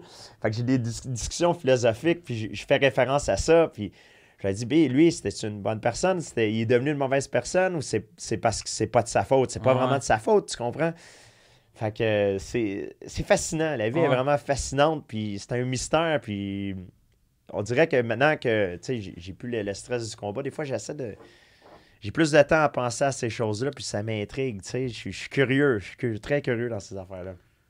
De- ça, t'as-tu déjà eu peur, vu que toi, tu sais, en mangeant des coups sur la tête, de, de faire Asti, je veux pas, tu sais, mettons, manger un coup de poing qui va me, me, Ouais. me changer, tu sais? Et écoute, j'ai. euh, Avant que je fasse mon retour contre Michael Bisping, je suis allé voir Dr. Cantu, qui est un- une sommité euh, dans le monde même. Il est, au- il est à Boston, au Massa- Massachusetts. Puis lui, c'est la sommité pour les, Les commotions commotions cérébrales. cérébrales, les troubles euh, de démence, euh, Parkinson, les troubles reliés au, au contact à la tête. Puis je suis allé faire des tests parce que je voulais être sûr que si je retourne combattre, Ouais. euh, j'ai pas des, des, des, indi- des, in- des indices précurseurs comme quoi qui, me- qui me disent que hey, tu devrais pas retourner te battre. Donc j'ai fait des tests. Puis le docteur, il m'a dit Écoute, Georges, j'ai passé, j'ai roulé tous les tests sur toi. Je peux, en tant que docteur, je peux pas te dire que c'est bon d'aller, d'aller te faire frapper sa tête. Mais il n'y a rien en ce moment qui me permet de voir que tu risques d'avoir des CTI, mais des, des, la- des problèmes de démence, de, d'Alzheimer ou de Parkinson. Mais ça veut pas dire que tu vas pas les avoir. C'est que c'est l'ignorance. No- Ouais. Notre technologie ne permet pas de les, de les identifier en ce moment. Donc, ça.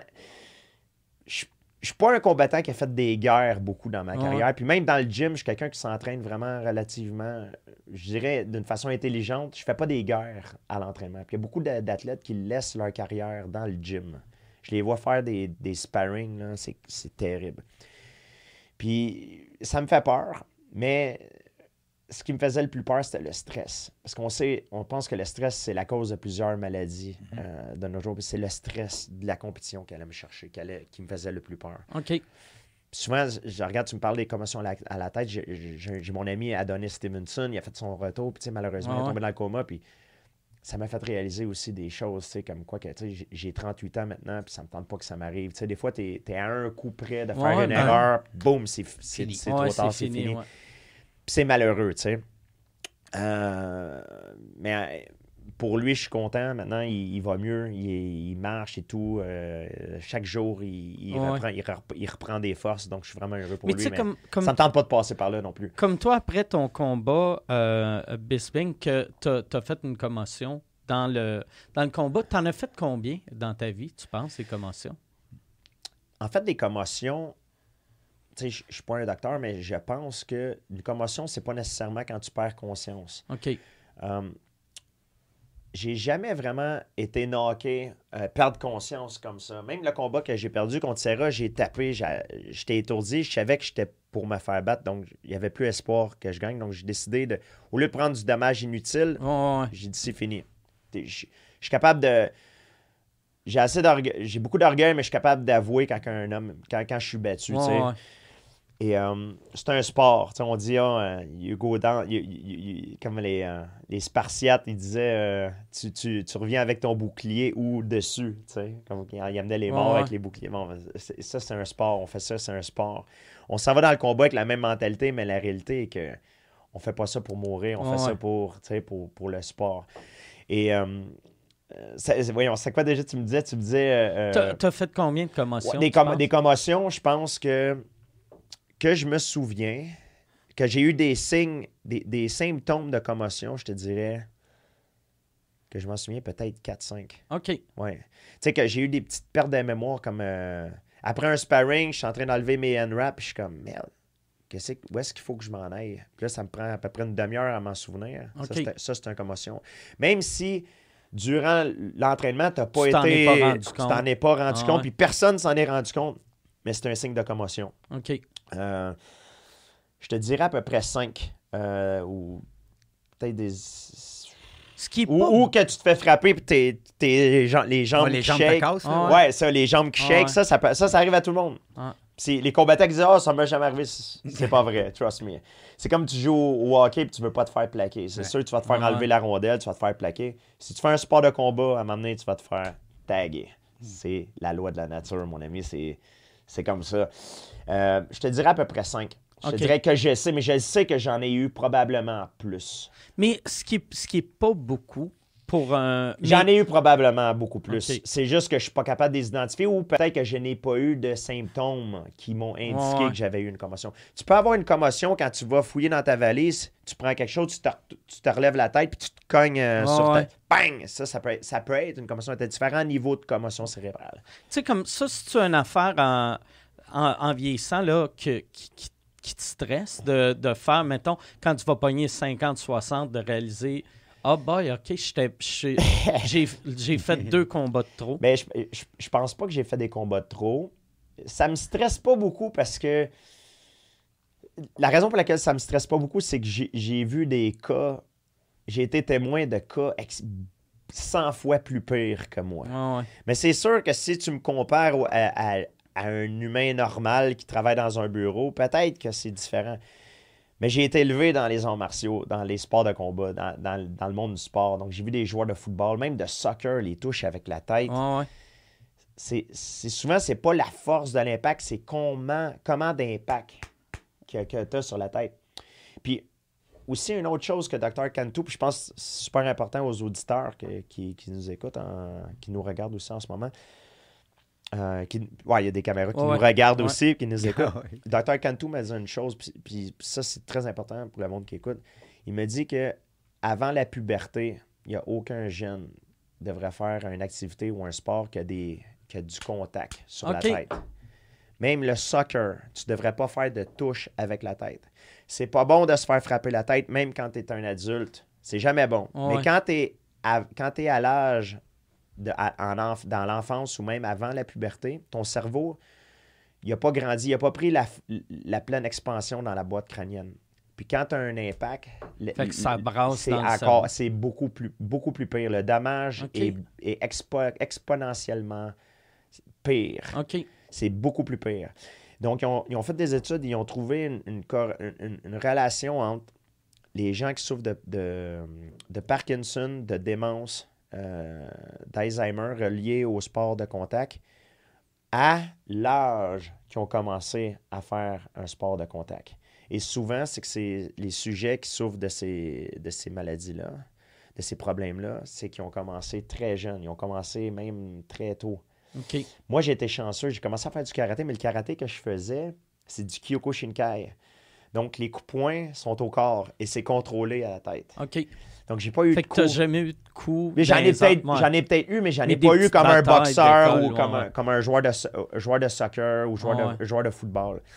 Donc, si vous avez des jeunes qui font, par exemple, qui jouent au football au, au soccer, au football, avant la puberté, avant, avant, la- avant l'adolescence, ça devrait être du, du tag football, Mm. du touch football. Ouais. Euh, karaté, boxe, des contacts à la tête, ça devrait être très contrôlé. C'est très, très dangereux. Maintenant, on sait avec les tests, Ouais, les études, nos connaissances, maintenant, on peut identifier le problème. On sait que la cause majeure de ces problèmes-là est due au fait que tu commences à faire les contacts très jeunes. C'est pas bon de se faire frapper sur la tête. C'est jamais bon d'avoir un contact à la tête, mais c'est encore pire quand on est jeune. Ouais. Pas en développement, ouais, c'est ça. Très, très, très important. Quand tu es en développement, laissez pas votre- vos jeunes faire un, un sport de contact, se faire frapper sur la tête. Très, très dangereux. Mais les parents qui prennent les jeunes, là, puis qui les brassent comme ça, là, Ben la tête qui fait Ben ça, ouais. Ah ouais. faites pas ça à votre jeune. Très, très important. Ouais. J'aime ça. euh, j'ai, c'est, j'ai, j'ai l'impression qu'on. Tu tu sais, tu as été motivant, puis là, ça finit avec euh, éducatif. Merci, Georges. Merci beaucoup. euh, Ben, c'est un plaisir. d'être- Ça, ça a été un honneur de, de te recevoir, de te rencontrer. Là, C'est gentil. Un euh, honneur pour moi. Je suis un grand fan. Ah, J'adore, ben- j'adore, j'adore, j'adore ce que tu fais. C'est super cool. Ben, merci. T'es super fin. Merci tout le monde. Merci, Pierre. Merci, Georges, vraiment. Là. On Et- se revoit bientôt. Yes, sir. Yes, sir. Merci.